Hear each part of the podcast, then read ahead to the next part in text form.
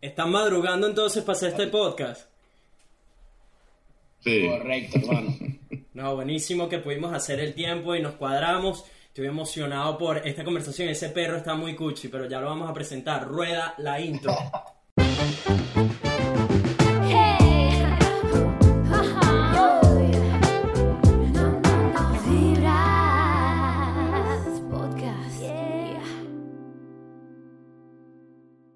¿Qué dice la gente? Buena vibra, bienvenidos a otro episodio de Vibras Podcast, donde hablamos de puras vainas positivas. Si son nuevos en este espacio, mi nombre es Nelson, soy un venezolano que vive en Gold Coast, Australia, y me dedico precisamente a compartir las buenas vibras con el mundo. Si todavía no eres parte de nuestra familia, te suplico que por favor golpees ese botón rojo, suscríbete, pero basta de manguangua y vamos a lo bueno. Nuestros invitados especiales de hoy son dos venezolanos de 29 y 27 años que viven actualmente en Oviedo, España. Uno estudió Administración de Empresas en la Universidad Católica Andrés Bello y actualmente trabaja como repartidor de comida en hostelería.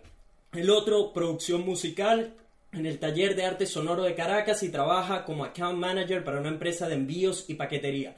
Adicionalmente, ambos son músicos y pertenecen a la banda de reggae Roots Habits. Démosle la bienvenida a Mario Jauregui y Diego Villalobos. ¿Cómo están, mis bros? Buenas, buenas, bien, bien. bueno, ¿qué tal? Saludos. ¿Qué tal eso, Mario? ¿Cómo está Tengo- eso? Todo bien. Tengo rato que no tengo a dos invitados. Creo que esta es de hecho la primera vez que tengo a dos invitados por FaceTime. Usualmente es solo uno y he tenido tipo más de uno, pero este, por FaceTime esta es la primera vez que tengo a dos personas y, marico, son unos pros, pues, se cuadraron micrófonos, cámaras, toda vaina.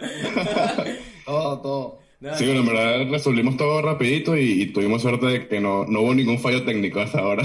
No, no, buenísimo, seguro que va a salir adelante. ¿Quién es, ¿Quién es el perro? Tenemos en verdad tres invitados. ¿Quién es el perro? Sí. Este es Roots. Roots. Saluda a Rus. Saludos. Bueno, qué bonito, la qué inspiración de la banda. perro. ¿Qué- ¿Cuánto tiempo tiene? La ¿El perro es cachorro o no? Bueno, si es cachorro, tiene ocho meses todavía. Ah, ok, Entonces, sí, sí, sí, es está chiquito. Aquí en la, aquí en la casa Sí. tenemos uno también y, marico, pero es mucho más activo que este. Este se ve súper rela. Marico, el nuestro es, Es un que se acaba de despertar también. el nuestro es un pequeño Se demonio. despertó ahorita. Miren, Mario, Diego, para la gente que no sabe de ustedes, den cada uno una pequeña descripción de su vida, de dónde crecieron, de cómo descubrieron el mundo de la música. Háblenos un poquito de cada uno. Bueno, voy a empezar yo. Sí. Eh, yo, bueno, nací en, en Caracas. Toda mi vida prácticamente viví entre Cafetal y Los Naranjos en, en el este del este. y bueno, sí, o sea, desde pequeño, bueno, de hecho me cuenta mi mamá que cuando ella estaba embarazada siempre ponía que si audífonos a la barriga con música, que si The Police, eh, Pink Floyd, Sting, porque mi mamá es medio hippie. Y yo creo que ese tipo de cosas sí afectan y bueno, no sé, desde chiquito siempre estaba que si bailando, de hecho, un cuento maravilloso de mi familia es que una exposición que si la gota fría de Carlos Vives y yo empecé a bailar y bueno, con eso me, todavía me siguen echando broma porque tengo 27 años y todavía me siguen diciendo que Carlos Vives es mi artista favorito. y nada, desde, desde chiquito, o sea, siempre eso, con la música, siempre me gustó mucho escuchar música y de pequeño siempre estaba como que, bueno, que quería comprar una batería, pero claro, cuando tú le dices eso a tus padres, te ven como que, mira, si tú- o sea, te compras una batería, no nos vas a dejar ni... Y me dijeron, ¿tú quieres una batería? Bueno, agarra una guitarra. y desde los 10 años eh, estoy tocando guitarra y luego, o sea, siempre me gustó mucho eso, el tema de todos los instrumentos y cuando llegué a, a, bueno, a estar ya con Mario como tal, fue por otro proyecto y yo no tocaba bajo en ese momento y me dijeron, mira, ¿quieres tocar bajo en esta banda de reggae? Yo no tocaba bajo, no tocaba reggae, yo tocaba heavy metal, rock, guitarra, solos de cinco minutos. Y nada, de, de- entré a- al proyecto con Mario y hicimos un hicimos clic inmediatamente, creo yo. O sea, como que hubo una relación de, de respeto y admiración entre los dos por la manera de vivir, por las ideas que teníamos. Y siento que nos completamos, nos complementamos muy bien en la parte creativa, pues. O sea, por lo menos a la hora de componer, a veces Mario me muestra una música, yo monto una letra o, o viceversa y de verdad siento que trabajamos súper bien en ese aspecto. Y bueno, terminé en eso, tocando reggae, tocando bajo, como buen negro. y, y bueno, nada, en verdad, o sea, para, raíces, sí, para mí la música es, es, es todo. Pues, o sea, yo siempre tengo una idea en la cabeza, siempre tengo así no esté escuchando música, siempre tengo cosas dándome vuelta en la cabeza porque me parece que, no sé, es, es algo que, que te puede transmitir muchas cosas sin capaz, sin una letra o capaz escuchas una música nada más y, y te sientes eh, o feliz o triste, o sea, no sé, le puedes dar tantas interpretaciones a una misma letra que también eso me parece genial. Y yo con la música hasta el fin, pues siempre, sea lo que sea, si tendré que terminar haciendo un grupo de bachata, creo que lo terminaré haciendo. Pero lo que sea, o sea, genial, en verdad, que a mí con la música es, el camino, pues. Está bien. Bueno, yo, eh, bueno, yo también crecí en, en Caracas, eh, principalmente en la zona de- del Marqués.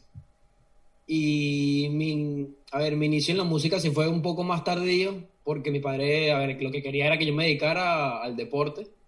Me dediqué gran parte de mi vida al deporte hasta que logré, después de varios, de varios intentos, conseguir la primera, la primera guitarra. Primero me regalaron un 4 y yo así como que, brother, yo no quiero aprender a tocar 4, quiero aprender a tocar guitarra. Sí. Y, y mi papá, no, hasta que no aprendas a tocar 4 y veas que dominas el 4, no te compro una guitarra. Entonces, bueno, pasó, pasó Claro, un tiempo, quería, tuve que quería ver el compromiso primero. Quería ver el compromiso Exacto. primero, sí. Ah. Exacto, entonces tuve que sacrificar una, una Navidad para obtener esa, esa famosa primera guitarra. Y a partir de ahí, a ver, que me la dieron a regañadientes porque supuestamente le iba a dejar ahí tirada, que eso iba a ser un adorno para la casa y bueno, no, no fue así. Al final terminó siendo, siendo una pasión que me acompañó por bastante, por bastante tiempo hasta, hasta ahora. Y bueno, después, después de varios intentos en, en distintos proyectos, llegué, llegué al punto en el que conocí a, a Diego. Y bueno, como te comentó, hicimos, hicimos clic en cuanto a la música. Fue una manera muy particular de, de conectar con una, con una persona. Y, y a ver, no, no nos conocíamos de antes. O sea, nos conocimos fue única exclusivamente por la música, para, para hacer un proyecto. Y fue, de verdad que fue una conexión por encima de lo, de lo común, al nivel de que llegamos a componer canciones en las que, en las que yo le decía, hermano, se me, olvi- se me olvidó cómo era que lo había, cómo era que lo había, que lo había, que había compuesto esta parte. Entonces yo le decía, mira, era más o menos así que iba en español, pero en realidad la letra yo la había compuesto era en inglés, pero como no me acordaba, entonces yo le decía a él las ideas y él las iba, él las iba como reorganizando otra vez y íbamos armando las canciones. Entonces sí fue como a ver una conexión especial con este compañero, con el, bueno, con el cual hasta el día de hoy, con, bueno, con este proyecto que estamos presentando ahora, estamos, estamos trabajando y, y bueno, esperando que la gente se lo disfrute, trayendo bastante reggae roots para repartirlo por el mundo. ¿Cómo, se conocieron ambos? ¿Cómo dieron el uno con el otro?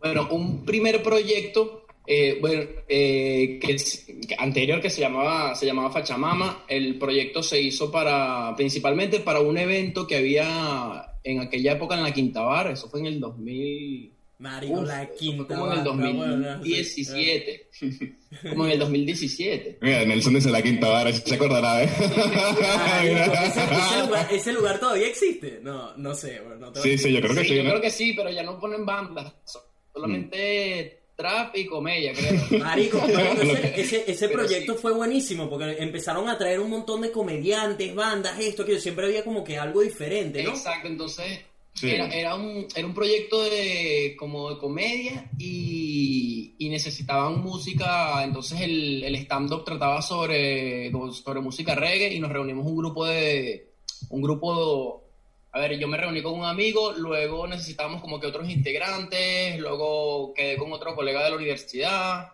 y al final terminó llegando también Diego, que llegó por, por la amiga que, que, nos, que nos presentó el proyecto de, de que, de que fuésemos a, a la Quinta Vara a hacer un show, una presentación.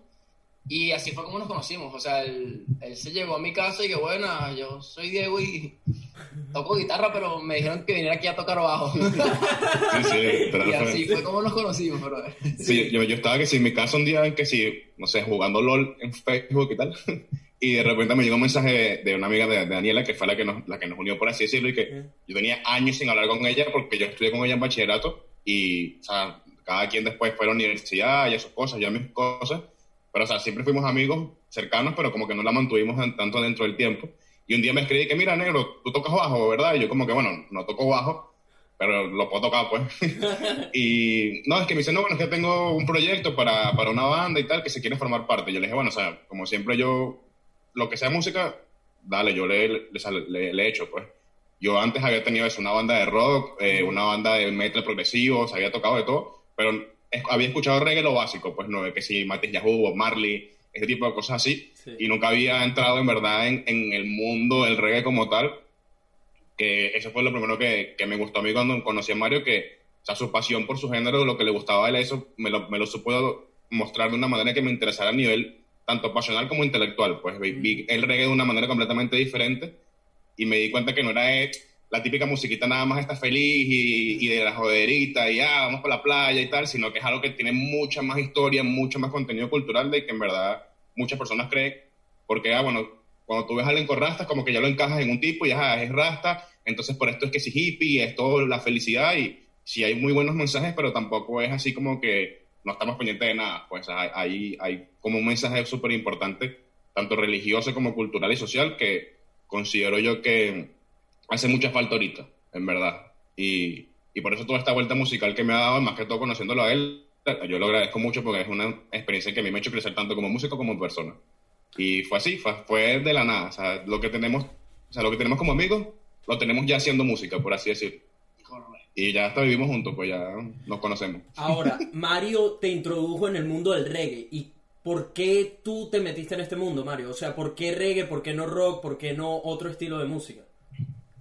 Bueno, desde, desde pequeño siempre me gustó más como el, como el punk rock y me gustaba, también me gustaba el ska, pero siempre escuchaba reggae, reggae eventualmente y a medida que fui, a medida que fui madurando, fui como determinando más qué inclinación musical era la que, la que me llamaba más la atención, porque el otro género me, mm, a ver, los otros géneros me gustaban, a ver, escucho todo tipo de música, los otros géneros me gustaban, el rock me gustaba bastante, es lo que escuché desde, desde pequeño también principalmente, pero, pero luego con el reggae tuve, tuve una conexión interna a otro, a otro nivel que es como, es como si sintieras que sabes que eso es lo que tienes que hacer porque es la música que te, hermano, que te toca el alma. Entonces, al llegar a ese punto fue como, este es el género, este es el género que me representa, esta es, esta es la cultura, la cultura que yo quiero seguir, con la que me siento identificado. Y a raíz de eso empecé a, empecé a ir buscando más grupos de reggae, más artistas de reggae, empecé a estudiar un poco más la cultura, todavía me falta muchísimo de, de la cultura rastafari por, por, seguir, por seguir aprendiendo y por seguir, y por seguir estudiando. Pero, pero sí, el reggae, el reggae me, me cautivó desde, desde el primer momento y lo que me gustó es que a ver, a pesar de que no lo escuché directamente desde muy pequeño, porque, a ver, con mi padre no escuchaba ni rock, ni Pink Floyd, ni de Police, nada como, como Diego con su madre, yo escuchaba puro Billos, Caracas Boy, pura salsa, puro, puro merengue, gaitas, pero ya cuando llegó mi momento como individuo de, de seleccionar el tipo de música que, que quiero escuchar y la música que, que me llena y con la que logro una conexión, pues el reggae fue, fue el camino, fue el camino y es lo que me, lo que me ha llevado hasta acá y, y que ha ido creciendo con una pasión y con un amor cada día, cada día que pasa y no, y esto no es algo que, a ver, no creo que se vaya a acabar nunca porque nunca dejo de conseguir nuevos artistas o, de conseguir nuevas fusiones de, reggae, porque, hay muchos tipos de reggae. A nosotros principalmente nos va más el tema del reggae roots, pero, hermano, el reggae es magia. Pues puedes combinarlo con lo que sea y, y, le va a dar ese toque, ese toque especial que te, que te llega a tocar el alma para que sientas la música a un nivel por encima de lo, de lo común. Entrando en ese tema de Rastafaris, que tú ahorita mencionaste algo, Diego, de que sabes cuando una persona habla de rastas y esto los meten, digamos, en ciertas casillas. ¿Qué representa para ustedes el ser un Rastafari, eh, el reggae como tal? O sea, ¿cómo, cómo dirías tú, eh, desde, tu, desde el punto de vista de cada uno de ustedes, qué representa esa cultura, digamos, de ser un Rasta, de ser Rastafari? Bueno, yo principalmente la visión la picaría en dos, por así decirlo. O sea, lo que sería mi visión interna como tal y, y lo que es la, ya la reflexión de eso en el mundo como, como, como, como movimiento cultural. Pues, o sea, yo con Mario, o sea, él me, me ha enseñado muchas cosas al nivel de, de cómo se llega a dar la cultura Rastafari, de, de toda la historia del quebra, de, de, de todo lo que es la parte religiosa y, y que hace que, la, que, sea, que sea un movimiento tan importante. Pues, y para mí, lo que, lo que trata más que todo la cultura rasta es la importancia de, de, tu, de tu persona, de tu bienestar y cómo lo puedes hacer llegar al mundo, por así decirlo. Y no necesariamente eso tiene que ser un mensaje todo de, ay, sí, amor y paz, porque no siempre estamos en momentos de amor y paz, pero siempre, hay, siempre tienes que ser una persona resiliente, una persona que aguanta y que echa para adelante, pues. Mm. O sea, independientemente de si es difícil, si, no, si, si está mal, tienes que estar ahí y, o sea, es el, el Ayanay, pues como dicen, es el- la fuerza que está dentro de ti que te hace ir más allá y la parte religiosa también, y que es que, la parte de la creencia en ya, que, bueno, eso es- Mario se los explica, que conoce un poquito más el tema. Y lo otro que es la, la- la- mi perspectiva, por así decirlo, social, es, justamente lo hablamos en otra entrevista, que uno ve conciertos de muchas cosas, pero tú cuando vas a un festival de reggae, tú no, es muy raro que escuches, no, se cayeron a golpes en un festival de reggae, o un golpe, se o sea, es, es algo completamente distinto, o sea, porque por lo menos ahorita, cuando tú vas a un, no sé, un festival de electrónica, un festival de, de rock, es completamente distinto el ambiente, porque la gente en verdad está, está pendiente, creo yo, de disfrutarse la vida, de, de estar en el momento y, y, y eso, y, y no, no es algo tan esotérico y tan místico, sino que es algo más real, es más, es más, es más, Más palpable. Sí, más palpable, es algo más material porque es algo que es más que todo tu comportamiento hacia la vida. No necesariamente tienes que seguir unos, unos renglones como tal, o sea, porque como, te, o sea, como eh, Bob Marley dijo muchas veces, o sea, las rastas son su identidad, por lo que él es, pero no por, no por su físico, o sea, no por lo que representas como tal, porque igual no todo el mundo es igual, no todos los rastas van a ser per- y personas iguales. Puede haber una persona que capaz se ponga rastas y sea una, muy, una mala persona O sea, no y no tenga ni idea de la cultura, porque esa es la otra parte, o sea, se ha vuelto también una moda el hecho de que, ah, bueno, me pongo unas rasticas y ya creo que con eso ya, ya sí, de amor y paz y todo cool, y no, o sea, es, es algo que va más allá, pues. Y de hecho, yo sí, esa- exactamente. Yo, yo tuve un, por así decirlo, un conflicto interno porque, sea, yo también me quería hacer las rastas, pero yo también me decía a mí mismo como que, o sea, si me las voy a hacer, me gustaría en verdad tomarme en serio todo el movimiento y, y conocerlo un poco más para no, no ser uno de estos más que, ah, bueno, me pongo simplemente porque me parece que se ve bien, sino entender qué es lo que representa. Y bueno, estoy ahorita dejándome crecer el pelo para, para ya adentrarme más en, en eso. Y eso quiero hacerlo como que me marque, pues por así decirlo, porque yo o sea, soy muy intenso con esas cosas, con el tema de los conceptos y, y, y la- y el tema de las vibras, que justamente eso es el, el base de toda esta conversación. Sí. Y lo que he descubierto, por lo menos con este, con este tipo de cosas, es que eh, capaz no, no es así la, la música que me llegó al principio, como fue Mario, y, y no me tocó el alma como la toca él, sino que el concepto, lo que tratan de explicarse, al- la manera de llegar al público, me parece genial. Y, y cuando, tú vas un, cuando tú ves conciertos de reggae, que tú ves músicos de set- 80 años, 90 años casi, que siguen allí en tarima, y son unos señores que se paran así con unos muletas y cantan y mueven a 50 mil personas, nadie está pendiente de si el viejo baila, salta, no, es un show netamente musical y, de concepto, ¿sabes? Y eso es lo que me gusta del reggae, que tú te pones los audífonos y escuchas y vacilas, no, no tienes por qué estar que si vacilando o la música súper alta o no sé, que si pegando gritos, no, o sea, es ahí, es súper natural, pues, y para mí eso es lo que es el reggae y, los rastas, es natural, para mí eso es la palabra que lo describe como tal, pues. Está bueno. Bueno, yo- eh, para comentarte yo también un poco. Eh, bueno, principalmente un rasta, sí, sí, claro, por supuesto es una persona que, que se encarga de, de, de buscar de buscar esparcir, esparcir amor en esta, en esta tierra y, y ir viendo los caminos por los cuales puedes enviar un mensaje para, para ayudar al prójimo, para ayudar al que tienes, al que tienes al lado. Eh, a lo que se refiere Diego con el tema de que, a ver, no, los rastas no son hippies, es que efectivamente no, no, hay, que, no hay que mezclarlos por lo menos con, con esa cultura porque eso fue un movimiento cultural totalmente distinto. Lo que pasa es que, claro, suelen, suelen unirlos y mantenerlos atados por el tema, por el tema del cannabis, el cual, el cual la cultura rastafari tiene, tiene una posición religiosa de, de conexión con, de momento de meditación y conexión con, con ya. Eh, y hay que, hay que saber diferenciar todo, todo, ese tipo de, todo ese tipo de situaciones para, para no mezclar las culturas, tomando en cuenta también que el, el Rastafari es, es una persona que aparte de que se encarga de buscar ayudar al prójimo y dar amor, también también es una persona que, se, que lucha y, y se para y pelea por, por las cosas que, que, le corresponden. No permitir tampoco que, que, venga, que venga este opresor, independientemente de la raza que sea, que venga este opresor a, a, destruir tu camino y a, y a ponerte cadenas para, para dominarte y, y, llevarte hacia donde él quiere, sino es sencillamente tener tu, liber, tu libertad como individuo y, y poder y a ver y poder, y poder hacer las cosas de la manera de la manera correcta. Siempre evitando siempre evitando la violencia pero nunca dejando nunca dejando que, que posen posen su pie sobre tu cabeza por así decirlo.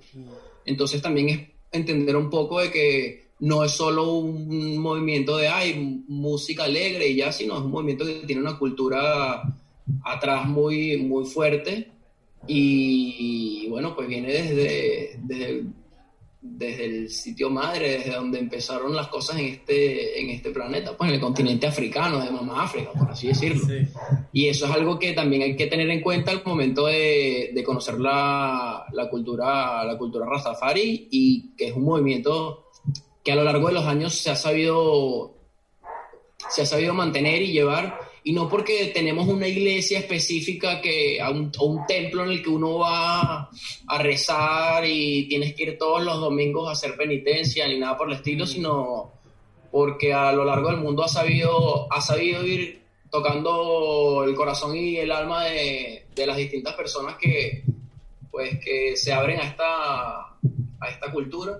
Y bueno, yo soy una de, de esas personas. Me llegó, a través de la música y a través de la música me fui adentrando más en lo que era la cultura, la religión y pues estoy muy orgulloso hoy en día de, de lo que me ha convertido el reggae y la cultura, y la cultura rastafari. Entiendo. Ahora, hablando del, del nombre, ¿por qué escogieron Roots Habits? Bueno, eso, eso es un poco, eso fue un poco chistoso porque estaba, en ese momento se encontraba mi, mi, mi madre de visita, de visita acá y, a ver, habíamos pasado por unos temas con el proyecto anterior, el cual al final no terminó, no terminó de salir, de salir a flote por, por distintas decisiones de cada uno de los miembros. Teníamos, teníamos distintos rumbos en la cabeza. Entonces, cada uno jalaba para un lado distinto y terminamos haciendo nosotros nuestro, nuestro proyecto aparte para dedicarnos más a lo que, a lo que queríamos y que fuese que fuese más, más real. O sea, esto, esto es un proyecto que tiene muchísimo más, muchísimo más sentimiento, está conectado directamente con, con nosotros en todos, en todos los aspectos. Y, y estando aquí un día en la casa pensando, bueno, mira, ya tenemos nuestra primera canción lista, ¿qué, qué nombre vamos a tener en la banda? Pensando, pensando, un día estoy yo en la cocina y entonces digo, nada, Roots. Quería que, que, el nombre de la banda tuviese, tuviese la palabra Roots por el tema de, bueno, la, son las raíces y, y desde donde, de donde nace todo. Y le sumé eso que estaba conversando con mi mamá en la cocina y empezó a decir, a hablarme sobre mis hábitos, mira tus hábitos, tus hábitos, y entonces me gustó la, la combinación y dije, nosotros tenemos que volver a los hábitos originales porque el mundo parece que está yendo de, de, manera muy desbocada y no, y no se toma la molestia de detenerse un momento a pensar un poco en ¿y qué pasó con mis raíces? ¿Dónde están mis hábitos originales? Y de ahí salió, de ahí fue donde salió el nombre de, de Root Habits para, para darle, ya terminar de darle vida, vida a, este, a este proyecto que empezó teniendo primero canciones antes que, que el nombre. el nombre. o sea que por siempre le debes a, a, tu madre el nombre de la banda. Sí, Eh, Esa parte, en esa parte sí, porque ella me colaboró con ese, con ese aspecto. Hay algo que me da demasiada curiosidad, que es que por lo que escuché, Diego, tú estuviste en bandas anteriores y Mario, yo sé que tú has estado en otras bandas. Creo que la primera fue Wipeout, de ahí Fachamama Correcto. No sé si llegaste a tener otra adicionalmente. Pero ¿cómo, digamos, cómo logra formar esa conexión con otras personas? ¿Cómo ha cambiado de banda en banda? ¿Qué han aprendido? Di- digamos, ¿qué, ¿cuáles son las lecciones más, más importantes que han tenido después de haber estado en diferentes bandas? Que aplican, por supuesto, hoy en día en, en esta nueva. pues. Bueno, yo básicamente yo sí, o yo he estado en muchísimos proyectos desde, desde pequeño, o sea, estuve en, en escuelas de música y bueno, cuando estás en escuelas de música conoces gente con la que empiezas a hacer, un, a hacer cosas, ¿no? Principalmente mi primera banda fue en bachillerato, fue con unos compañeros de clase y era una banda de eso, de heavy metal, eso eran canciones de eh, 12 minutos, solos de guitarras de 5 minutos y en ese momento lo que yo quería era simplemente, o sea, estaba en el, en el momento musical de, de echártela, pues. O sea, yo era, era muy técnico y me gustaba mucho eso y yo, ah, bueno, si yo puedo aquí estar cinco minutos tocando y que todo el mundo vea qué increíble soy, o sea, vamos, vamos a darle. Pues esa- esa era mi, mi búsqueda en ese momento. Pues cuando tienes 15, 16 años, tú lo que te imaginas es estar en un stage y que todo el mundo te aplauda y con eso ya lo tienes hecho, ¿no?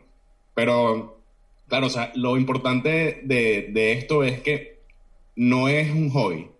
Al no ser un hobby, tienes que dedicarte igual que como si fuese un trabajo. O sea, va a haber días que vas a tener que hacer canciones y no te va a llegar esta, esta mística musa y tienes que hacerla. O sea, y, y hay muchas cosas también que, que la gente cree que porque estás haciendo lo que te gusta no hay sacrificio, no hay, no hay momentos de dif- dificultad, no hay momentos de que dices, estaré haciendo las cosas bien. O sea, eh, es- yo creo que, dentro de todo es hasta más difícil porque uno es hasta muy crítico consigo mismo cuando ya tienes tanto tiempo tratando de hacer proyectos y no se dan, ¿no? O sea, yo, como te digo, yo estuve en muchos proyectos, eh, estuve en cuatro proyectos justamente antes de llegar a Roots Habits y lo que yo he aprendido básicamente, por lo menos a nivel interior, ha sido eso, o sea, a, a, sal- a salirme un poco de quiero demostrarte qué buen músico soy, aunque sí lo quiero hacer porque considero que sí hay una diferencia entre la música buena y la música mala y la música buena está hecha por gente que sabe segundito, música. bro. Déjame Sí. pararte un segundo, solo que la cámara, solo para chequear que la cámara sigue grabando, que se me cortó aquí. Tranquilo. Ok, sí, seguimos. Disculpa. Ajá, vale. Sí, te decía que, bueno, que, o sea, que me di cuenta con el tiempo que, que sí era importante o sea, man- mantener esa calidad en la música, porque como te decía, yo considero que sí hay una diferencia entre música buena y música mala. Mucha gente capaz de no estará de acuerdo conmigo, pero yo considero que si tú eres un buen músico, si has estudiado, deberías hacer buena música, como, como que si fueres, eres un ingeniero, eres administrador, eres periodista, mientras más tiempo le dedicas a, a tu, a tu, a lo que haces, a tu oficio, mejor vas a hacer en ello. Ujú. Y yo considero la música como un trabajo más, no es como que, ah, bueno, yo soy un account manager, como hablamos antes, y, y hago música al lado, no, o sea, yo tengo dos trabajos, por así decirlo.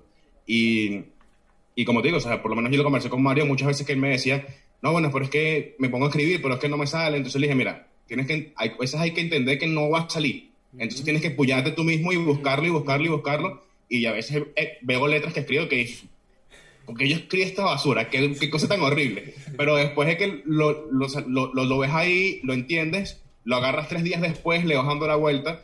Entonces eso, es, es aprender a tenerte paciencia a ti mismo con la parte creativa, que es lo más difícil. O sea, porque Sí. por lo menos en un trabajo capaz tienes unas guías que seguir y no depende tanto de tu originalidad, de lo que tú quieras hacer.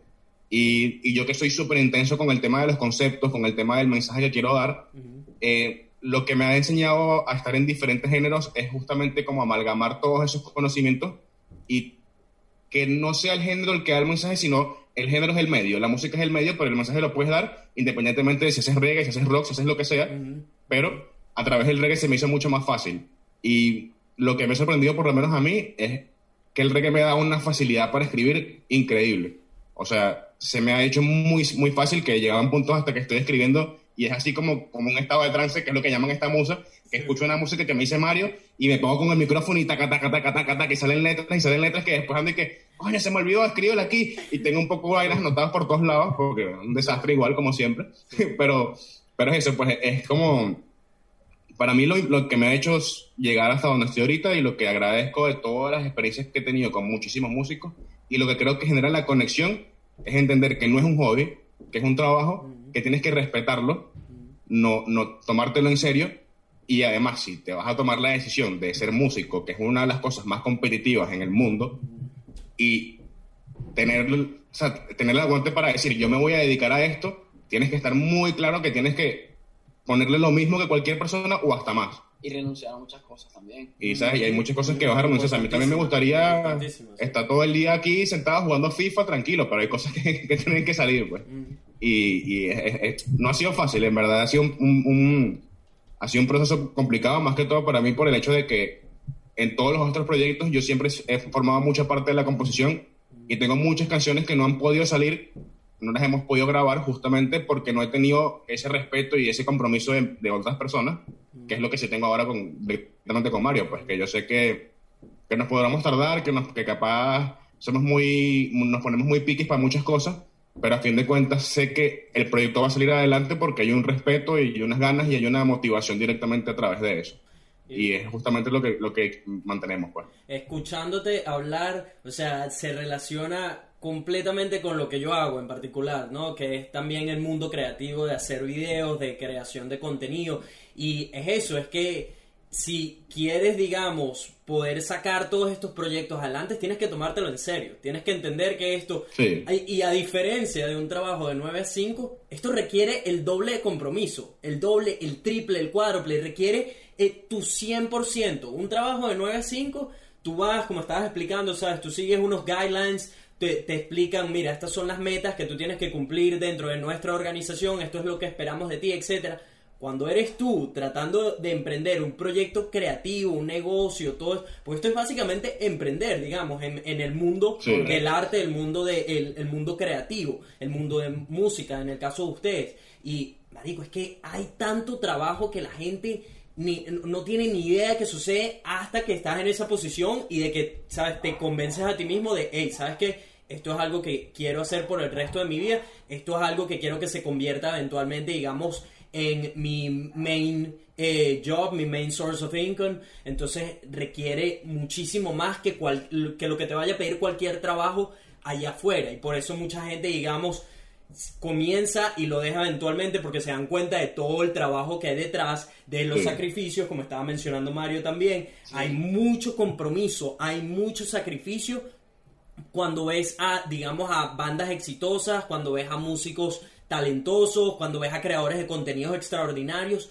Marico, hay un trabajo detrás de todo eso, el detrás de cámaras que nadie ve y, y hasta que no lo vives en carne propia, no, ¿sabes? No lo entiendes, ¿me explico? Entonces todo lo que estabas explicando ahí de cuando no está la musa, cuando... Porque lo mismo funciona con videos, ¿sabes? Yo hay días que Sí, sí, me, es sien- siento y puedo tener las mejores tomas, bicho. Puedo haber planificado todo, el día estuvo perfecto, el clima estuvo perfecto, saqué todo. Y cuando te sientas a, a poner todo, a engranar todo, te, es como, mierda, no, no lo tengo, no lo tengo, no lo tengo en sí. ¿qué está pasando, sabes? Entonces, verga, me, me siento demasiado identificado con lo que estabas explicando y una de las cosas que a mí, como tú lo estabas explicando también, que ¿sabes? Tienes que pullarte tú mismo para seguir adelante cuando estás bloqueado, cuando estás en esos bloqueos. Lo que yo he aprendido es que eso es una resistencia. De hecho, hay un libro buenísimo que tengo por ahí que, se, que explica la guerra del arte, ¿no? De cuando uno va a crear arte. Y es que siempre te vas a encontrar con esa resistencia. Rara vez, son pocos los momentos donde toda la inspiración viene y todo fluye perfecto. Lo usual es que, marico, te vayas a sentar a escribir una canción, te vayas a sentar a hacer un video, te vayas a, escribir un poema y te encuentres con la resistencia común de no, hoy no es el día, de no, hoy no tengo la inspiración, no, hoy no tengo momentum. Pero, marico, cuando uno aprieta, cuando uno se pone tipo, no, bicho, déjame de pana eh, aguantar la pela un rato. Déjame sentarme un rato y tratar, empezar a poner el video o empiezas a escribir, digamos, alguna que otra palabra de una canción o a componer un poco. Marico, usualmente es como si encendieras ese switch de creatividad, ¿sabes? Como que solo necesitaba un empujón para darle. Y bueno, los días que por supuesto también están los días donde ni que hagas lo que hagas, sale nada. Marico, nada, lo has Sí. intentado todo, te sentaste, marico, hiciste cualquier, digamos, cual- cualquier preámbulo que puedes tener para ponerte en ese mindset creativo y nada funciona, marico. Y bueno, esos son días que simplemente dejas pasar, ¿no? Eh, Mario, ¿qué, qué has aprendido tú eh, de todas esas bandas en las que estuviste, de estar componiendo con otros, de, con otros músicos, etcétera? Bueno, eh, yo no, yo he estado en tres proyectos. Acércate un Eh, poquito más el, el micrófono. Ah, eh, yo he estado en tres proyectos. Este sería, bueno, sí, este sería el, el tercero. Los dos anteriores eh, lo- los conociste. Eh, en el primero en el que estuve, eh, en el primer proyecto que, que, que llevé a cabo, que llegó a presentaciones, se realizó videos, se grabó tema, fue el de, fue el de Wipeout. Y yo creo que fue como, fue como el primer escalón que di. Ujú. Obviamente nunca pensaba cómo iban a, a surgir las cosas. Desde el primer momento dije, nada, después de ya haber logrado reunir este, este grupo de amigos, voy a poder eh, dedicarme a hacer música y mantenerlo. Y siempre ocurría lo mismo. O sea, en cada uno de los proyectos siempre ocurría lo mismo y siempre era el problema de que para poder llevar algo, algo a cabo a esas, a esas magnitudes necesitas que todas las personas que se encuentren en el proyecto estén en la misma sintonía. Ujú, ujú. Y en el mundo de la música eso es súper, súper difícil. Entonces, yo, por ejemplo, yo, no soy un músico, un músico estudiado, no, no estuve en clases, no, no me dediqué, soy como si, por así decirlo, un músico de calle, un músico de computadora, aprendí frente a una computadora y aprendí, todavía sigo aprendiendo con las cosas que me enseña aquí mi compañero.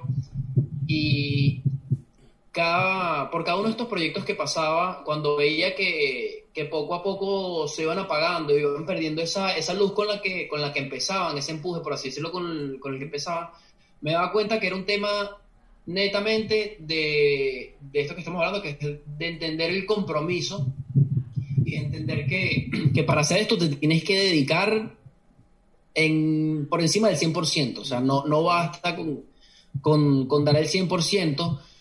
Y, y ahora ya el tema de hacerlo en grupo es lo que lleva mucho más difícil porque necesitas sacarle más del 100% a cada uno a cada uno de los compañeros.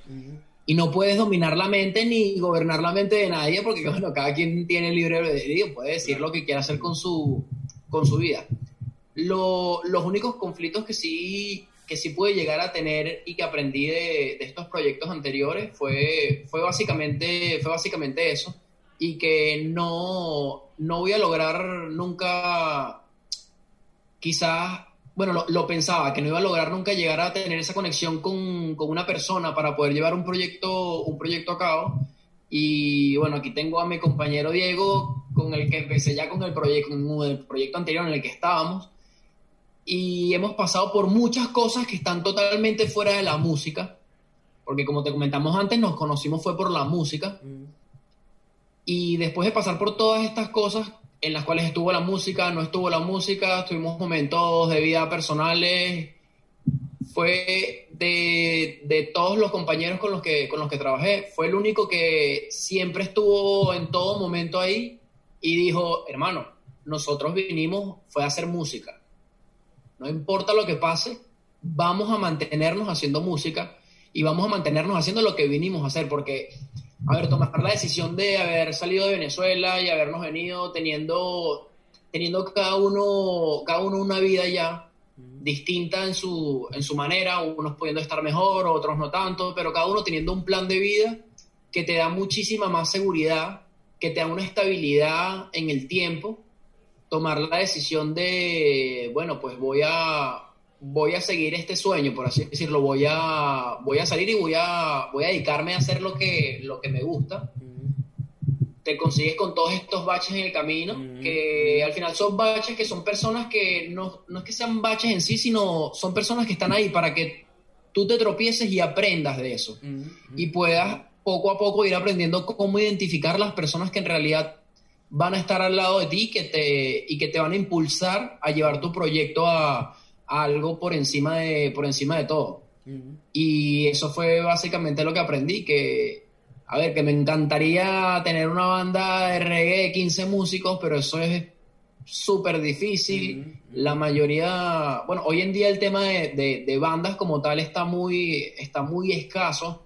Incluso hay un tema ahorita en, en Jamaica porque resulta que los artistas, los artistas de reggae en Jamaica ya no, ya no poseen un grupo musical. Sino son solistas, Solistas. que tocan con distintas, que tocan con bandas que se dedican a hacerle, a hacerles la música, principalmente en temas de, de gira o cuando se va a hacer un recording específico de, de algún, de algún evento. Pero lo que mejor aprendí a lo largo de, de estas experiencias es que es difícil conseguir con quién trabajar, pero cuando consigues la persona correcta para trabajar, notas como es como pasar de, un- de una moto, bueno, de ti que te he visto que andas por ahí a veces manejando moto, es como pasar de una 50 a montarte en un 1200. Sí, sí.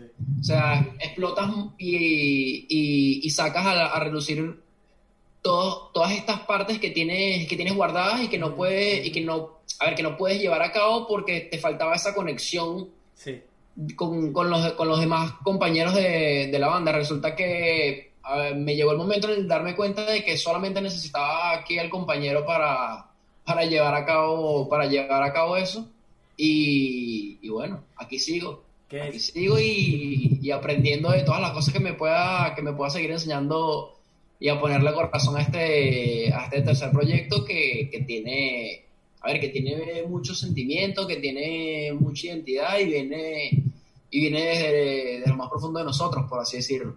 Que eso era, era justamente una de las cosas que les iba a comentar, que en este caso ustedes que son una banda y no digamos no son cada uno independiente, es complicado porque tienes que conseguir al, al equipo correcto, tienes que armar el equipo correcto. Si tú quieres producir resultados extraordinarios, tienes que primero rodearte de personas que también vean la meta, que también entiendan cuál es el sueño. No sirve de nada que tú tengas, marico, los mejores músicos, pero solo uno de ellos es el que tiene la llama de verdad, el que entiende, mira, este es el mensaje, este es a dónde vamos, esto es lo que el impacto que podemos tener y que está constantemente también educándose, porque al final, marico, hoy hoy en día, en especial con todas, digamos, todas las herramientas que uno tiene para aprender, para educarse, para aprender de las personas que más admiras en el mundo externo, todo está disponible en internet. Me explico, en especial Sí. para cosas creativas. Es nada más, digamos, si quieres ser un abogado, odontólogo, médico, que de verdad tienes que ir a un, a un lugar físico donde te tienen que enseñar todas estas cosas, ¿no? Del resto, el mundo creativo, eso es lo mejor, que no necesitamos ir a un sitio, sino que to- todo lo que yo sé, bueno, Mario sabe que yo soy odontólogo y todo lo que sé hoy en día y a lo que me dedico full time hoy en día, lo he aprendido por mi cuenta, al igual que en su caso con la música, ¿no?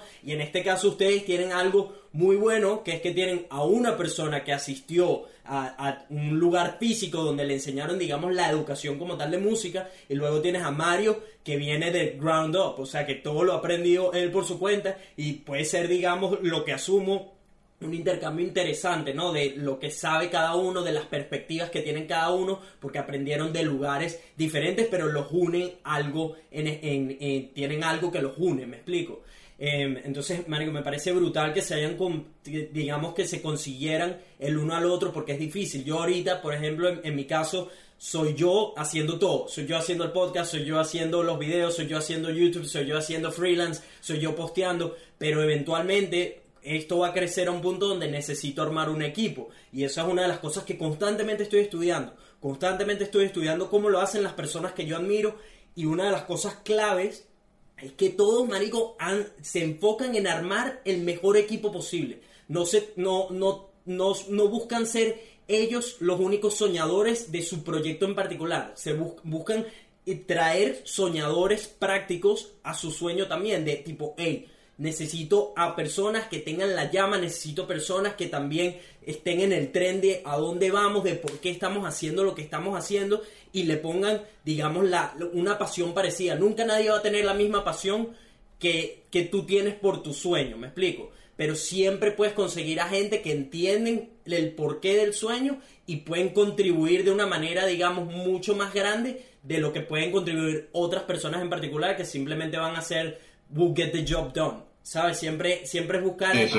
quién, quién va a dar la extra milla, quién está aquí para dar lo mejor de sí, para contribuir con este proyecto, porque entienden cuál es la misión y el mensaje detrás de lo que estamos haciendo.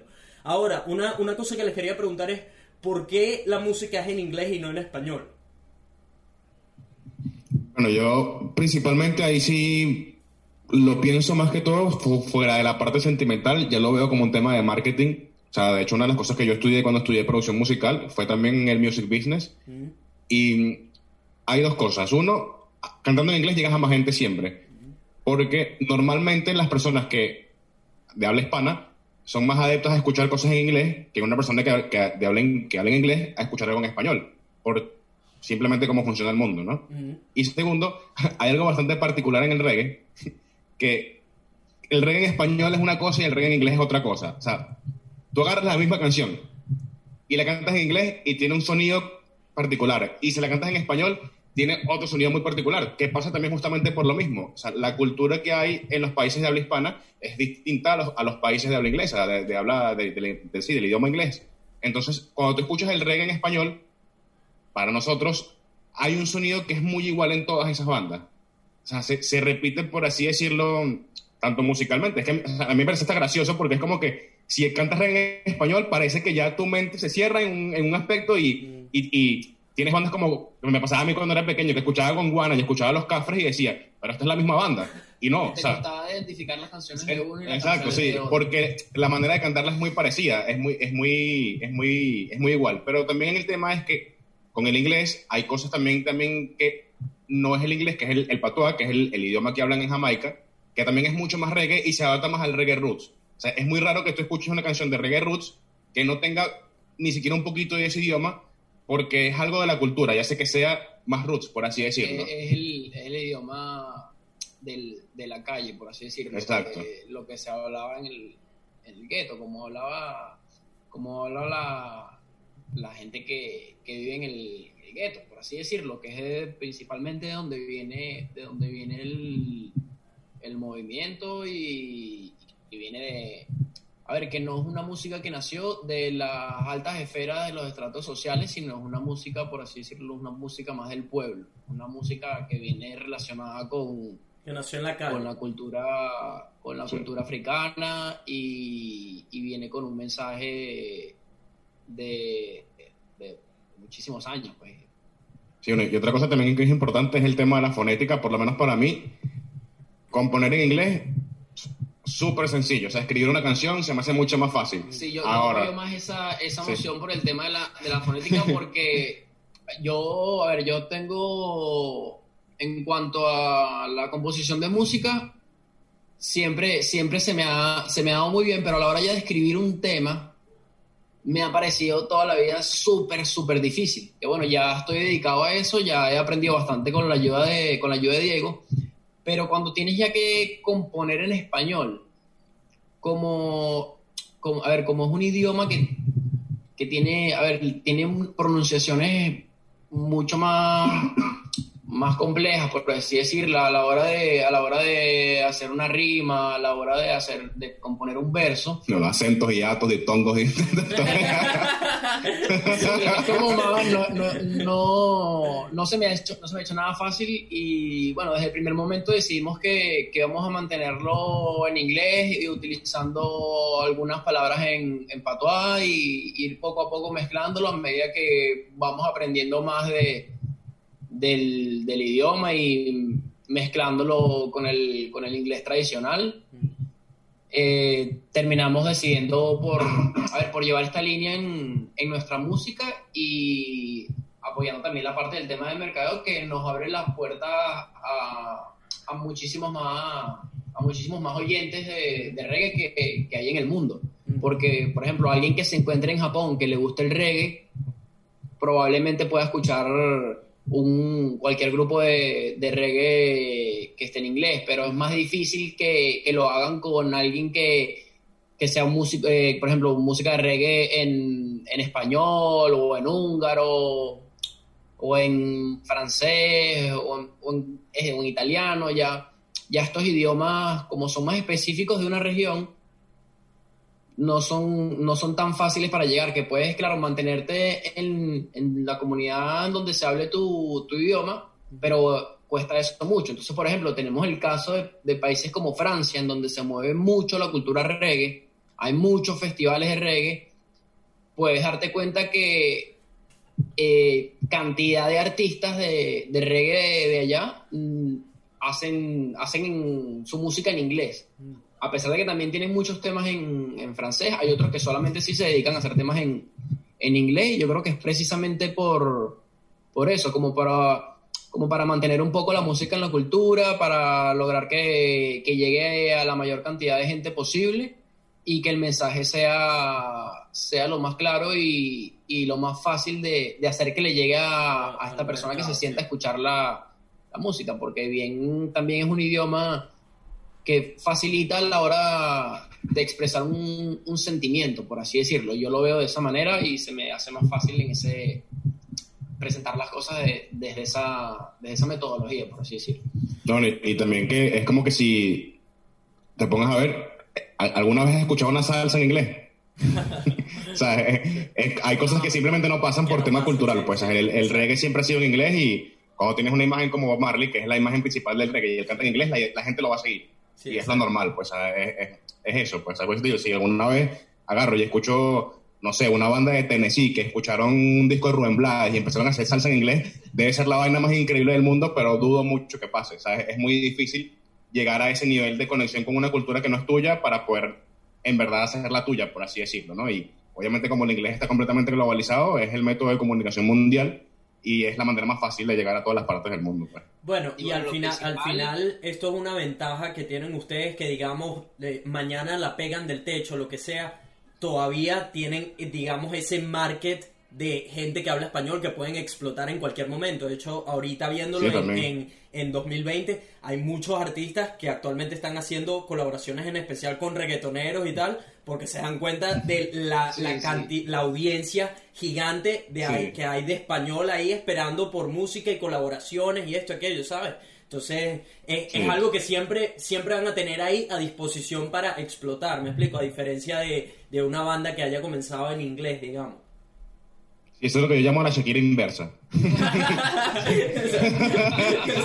Literal, o sea, ahorita e- e- ese mercado es gigante y, y o sea, por lo menos yo siempre, yo, a mí todavía me han dicho que yo odio todo, porque yo soy muy, yo soy muy crítico, yo soy muy, muy, o sea, si algo a mí me gusta, yo eso lo voy a, a escudri- a escudriñar hasta lo mínimo, porque de nada me sirve criticar lo ajeno si no es lo mío, por así decirlo. O sea, lo mío es lo que yo siempre busco llevarlo hasta, hasta el mínimo punto de detalle. Entonces, como a mí me gusta tanto la música, o sea, tú te puedes sentar a hablar conmigo de música o me amas o me odias, una de dos, ¿no? y, y justamente ahorita que estás diciendo A- esto, Ah, hasta el momento te amo, de- ¿ok? Hasta el momento te amo. gracias, gracias. Yo también. O sea, eh, lo pensé ahorita lo del tema de, de la, la, la Shakira de la inversa porque es, es bastante peculiar, ¿no? Porque como todo en la historia, el- lo que son modas, culturas, eh, convencionalismos sociales, todo viene de la costumbre y, y de, lo, de lo que está en el momento. Entonces, tú ves como ahora que de repente tienes a, a uniones de artistas que pasan a cantar en español por el simple hecho de que, es un, de que es un mercado más grande. Lo que pasa es que también el mercado del español es un mercado que está única y exclusivamente para un nicho, para un género específico, por así decirlo. Que es, bueno, la, la movida esta del trap, del reggaetón, del, del R&B, de la música de club, por así decirlo, que el latineo, como lo llamo yo, o sea, viviendo aquí en España, es impresionante. O sea, tú vas aquí, a la, tú escuchas aquí a la gente hablando en la calle y hablan como nosotros, casi. O sea, tú escuchas a los españoles, oh, ¿qué, pas- qué pasó, mi pana? Eh, que no sé qué tal. O sea, eh, ya usan muchas cosas de tanto verlo repetido en, en artistas, en videos, en, en Sí, cosas. Les gusta mucho la cultura, la cultura La- latina. pero por- la cultura latina, todo lo que tiene que ver con el rap, con el trap. Eh. Acá a la gente le. Sí, sí, sí. o sea, es, es algo que, que, que está, está, está creciendo mucho a nivel exponencial y yo siempre he luchado en contra de esos géneros porque, ya, o sea, aquí, para, para sacar los trapitos sucios, yo tuve mi época reggaeton, reggaetonera trancada de audífonos JBL gigantes, gorritas, Daddy Yankee, ¿no? que me lo quería tatuar T.Y. en el pecho, o sea, así, reggaetonero así duro, duro. Y justamente lo que me hizo salir de eso fue cuando empecé a tocar guitarra. O sea, es que conseguí un instrumento y me di cuenta como que, mira, o sea, igual antes escuchaba lo clásico, o sea, eh, como dice Mario, o sea, el Blink, eh, la música en TV, por así, Sí, lo que sí, veía en sí, la sí. televisión. Un clásico, un Pero clásico. cuando lo que ya- en TV en su, en su sí. época, lo que nos Sí, enseñó sí. en TV en los 90, con lo Claro. que hicimos todos. Sí, sí. Pero ya, ya el hecho de tener un instrumento te hace ver las cosas de una manera distinta y yo sí me di cuenta como que, o sea, hay tantos artistas que se traicionan a sí mismos por el simple hecho de hacer billetes, pues por, así- de hacer vender más, dinero. sí, y hay por una cosa... más. Sí, y hay una cosa que a mí me gusta mucho, o sea, por lo menos mi banda favorita de toda la vida ha sido Iron Maiden, y fíjate que no tiene nada que ver con el reggae, pero más que todo es porque si tú te pones a ver lo que me gusta a mí de esas bandas viejas, Iron Maiden, Aerosmith, si nos vamos al reggae, el mismo Bob Marley, son bandas que le gustaron a mis abuelos, le gustan a mis padres, me gustan a mí y estoy seguro que le van a gustar a mis hijos. O sea, independientemente de que pasen las generaciones, lograron la manera de convertir que su mensaje trascienda las generaciones, sin necesidad de venderse a un mercado en específico. Sigo haciendo la música, obviamente vas evolucionando como músico, vas probando cosas diferentes. Incluso hay artistas que han hecho discos para arruinarse las carreras y resulta que después se vuelven súper famosos. Pero es eso, es como que yo considero que el hecho de que un mercado sea grande no significa que sea el mercado positivo o lo mejor. Y no es por nada por el mensaje que se ve ahorita en la música popular. Yo no estoy muy de acuerdo con ello porque no creo que esté llevando a la juventud al camino que necesitamos ahorita en el mundo. Pues. Y, y justamente por eso nosotros nos han, o sea, aquí tú te levantas la cabeza y ba- bandas de reggae en Oviedo, en España, y hay muy pocas, hay muy, muy, muy, muy pocas. Y Bueno, aquí, aquí en Oviedo no hemos conocido todavía la primera banda de, mismo. de reggae, aparte, aparte de nosotros y del proyecto anterior que tuvimos Sí. nosotros. pero rap y trap para tirar para el techo. Entonces, claro, no, no, no, no hemos querido, como por así decirlo, como tú dices, adentrar en esos otros mercados, hacer colaboraciones, Ujú. porque si dentro de todo queremos mantener lo nuestro. Si no nos hacemos millonarios, no importa, en verdad, con tal, o sea, ojalá algún día podamos vivir de esto, pero Lo principal es, eso, es, el, es el mensaje. O sea, para mí lo importante es eso. O sea, para mí lo importante en verdad es, uno, tener, tener un- una plataforma en la cual podamos compartir nuestra manera de ver el mundo, porque considero que no, o sea, Mario y yo tenemos unas perspectivas de, de- de cómo funcionan las cosas que a pesar de que son muy diferentes, se complementan muy bien. O sea, nosotros aquí tú nos ves y somos- nos amamos, pero nos las pasamos peleando todo el tiempo. todo el tiempo es una peleadera porque tenemos, vemos la- la- las cosas de manera muy distintas, pero cuando unimos esas dos ideas, nos damos cuenta de que algo muy. Brother, puedes estar, puedes estar, puedes estar en, en acuerdo en estar en desacuerdo y justamente lo bonito de las relaciones son los desacuerdos, porque de los desacuerdos salen las soluciones. Ujú. Y eso es lo que hace falta ahorita para mí, pues, y que considero que eso es lo que nosotros hemos logrado mantener. Y, y bueno, si, si, si, te- si ves las letras, si ves las cosas que nosotros escribimos, todas tienen un mensaje. No hay nada que sea vacío, no hay nada que sea, mira, esto va a pegar. O, o yo hice esto porque sé que este gancho, si lo hago musicalmente así, va a ser bueno. O sea, eh, tengamos conocimiento musical o no, yo creo que los dos componemos de la misma manera, ¿sabes? Es al sentimiento, a lo que yo quiero expresar y, y la manera en que la quiero hacer, pues. Y, y el inglés, volviendo al, al- al tema, creo que nos lo facilita mucho en ese aspecto. Para, para la- al momento de comunicarlo es mucho más sencillo. Eso también era otra de las cosas que quería preguntarles. ¿Qué, cuál, cuál es el mensaje que tratan de transmitir en, dentro de cada canción? ¿Qué, ¿Acerca de qué, de qué cosas escriben? Porque usualmente un artista, inclusive una persona que hace videos, tiene, digamos, como que una fuente que utiliza no- constantemente como fuente de inspiración, ¿no? Eh, digamos, hay mucha gente que hace música porque le han roto el corazón, porque se inspiran mucho en el tema del amor. Que, para Roots Habits, ¿de dónde viene la mayoría de su inspiración? ¿Cuál es el mensaje que están tratando de poner allá afuera con la letra de sus canciones?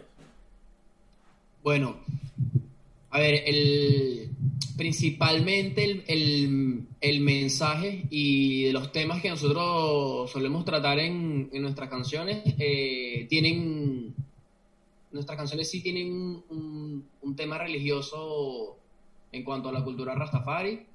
Se basan también mucho en, en las cosas que, que necesitamos hacer o las cosas en las que necesitamos trabajar para ir mejorando poco a poco cada una de las cosas que necesitamos ir arreglando, arreglando en este mundo. A ver, ¿por qué te lo doy así más global? Porque, por, por ejemplo, el tema que, que subimos hace poco con el, con el video que se llama Reconstruction, ese es un, ese es un tema que, a ver, que va muy, muy de la mano con todo lo que está ocurriendo, con todo lo que está ocurriendo hoy en día y de lo que necesitamos nosotros hacer. Pero dentro de ese tema también se nota y se, se- a ver, se puede ver claramente que, que tenemos una, una influencia también en el aspecto religioso que ayuda e impulsa la impulsa a, a poder llevar estos, estos actos y estas, estas actividades que tenemos que realizar para pues para reconstruir todo, toda, esta, toda esta miseria, por ejemplo, en la, que, en, la, en la que nos encontramos.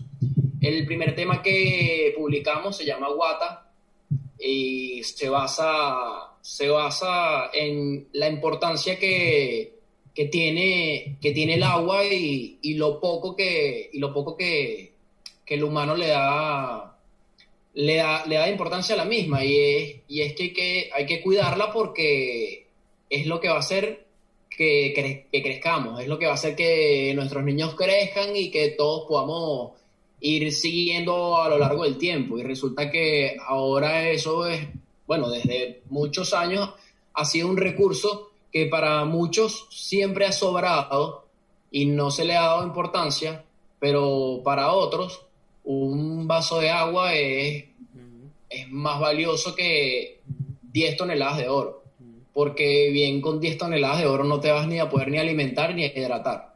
Un vaso de agua te puede salvar la vida porque si es lo que necesitas en el momento para dar ese siguiente paso, eso es lo que te va lo que te va a ayudar a que saques, a que saques la fuerza.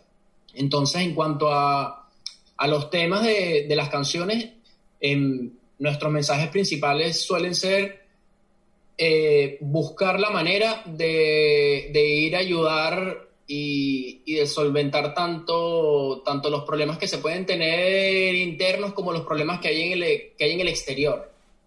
Entonces, es enviar ese mensaje y tratar de conseguir esa conectividad con, con las personas que se sientan identificados y poco a poco ir tratando de, bueno, como me ocurrió a mí, eh, que escuché la música, me, me, me tocó el alma de una manera específica y me hizo cambiar muchos aspectos de mi vida.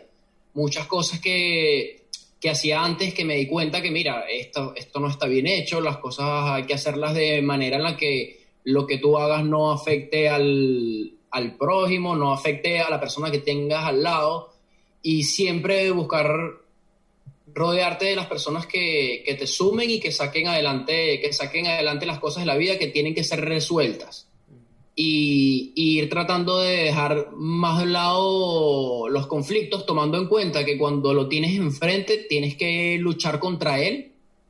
Y hay veces en las hay situaciones que son difíciles y, y pues toca falla, toca falla con, lo que está enfrente y, y, hay que, y hay que hacerlo porque si no, no, no, logra, no logras quitarte, como te había comentado, no logras quitarte ese, ese pie de la cabeza que, que tiene años, que tiene años oprimiendo a, la, a las distintas culturas a, a, a, lo largo del, a lo largo del tiempo. Entonces, también, a ver, enviamos eso, ese mensaje, pero también tenemos un, por otro lado, estamos buscando, a ver, solamente hemos eh, subido tres temas, también tenemos unos temas en los que buscamos hablar ya de lo que tiene que ver con el, con el tema de, de sí, de, de, amor, por así decirlo. Tenemos, estamos empezando con temas relacionados. Súper difícil, es súper difícil escribir del amor. Admiro mucho a los artistas que se dedican a eso y a escribir sobre, sobre esos temas en específico. Me parece absurdamente difícil. Y quizás por eso nuestros primeros temas van más enfocados a, como al área a la, que, a la que más hemos manejado y como que en la que más sentimos conexión pero sí seguimos trabajando también para sacar nuevos temas, que bueno, pero pronto ya los, los pueden ir escuchando. Y bueno, te darás cuenta que tratamos de ir abarcando la, la mayor cantidad de campos que podamos.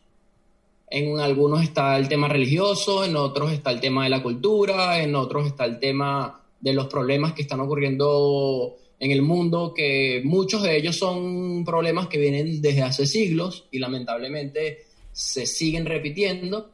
Y bueno, también está el tema de, del, del, amor, poder componer canciones, canciones románticas, canciones para, para llegarles a, a, alguna chica, algo por el estilo. Y también el tema, bueno, pues el tema de, del cannabis, de luchar por la legalización del cannabis a nivel global y que entiendan que, que no es un arma, que es una... que sencillamente otro regalo, otro regalo de ya que está en la tierra y lo que tenemos es que saber usarlo de la manera, de la manera correcta y buscar eliminar esa, esa, esa información negativa que hay pero también entender el uso, el uso correcto de cada una de, cada una de las cosas sin, sin caer en, los abusos, porque los abusos y los excesos siempre terminan llevando a un, a un problema final. Entonces es también crear conciencia con respecto a todos estos temas que te acabo, que te acabo de comentar, para que, bueno, para que la gente, los que no tengan, los que no tengan conocimiento al respecto, puedan recibir, recibir estos, estos mensajes de nosotros y haciéndolo con música, yo creo que es la manera en la que se puede llegar a las personas de, de manera más fácil. ¿Cuál, ¿Cuál es el uso? Esto también me da curiosidad porque de hecho yo tuve de invitado a Guillermo Mata, que tú lo conoces y creo que él estuvo durante un tiempo contigo en una de las bandas. Y él me... Sí, él formó parte de, de Fachamama con, en sus inicios. Shout, shout out to Guille, Excelente que, hermano, él. que es lo máximo. Él también está por aquí en Australia. Eh, y él me estaba comentando, marico, eso era un montón de marihuana todo el tiempo y tal, para poder entrar en el feeling y tal. Entonces, ¿cómo, cómo lo utilizan ustedes hoy en día? ¿Qué has aprendido tú, digamos, de el, el uso del weed o del cannabis para, para este ambiente creativo? O sea, ¿cuál es la aplicación que, que tienen de él?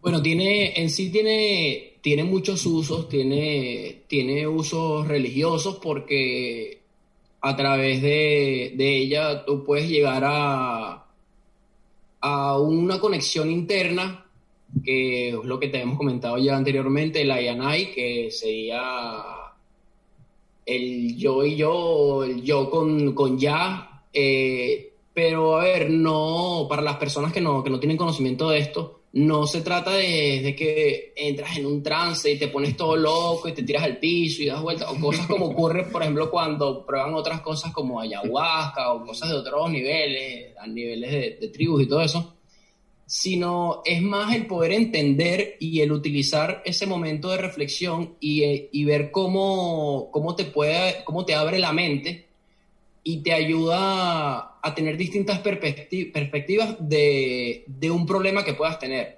Por ejemplo, a mí me ayudó en muchos aspectos porque le di distintos usos, siempre busqué darle distintos usos.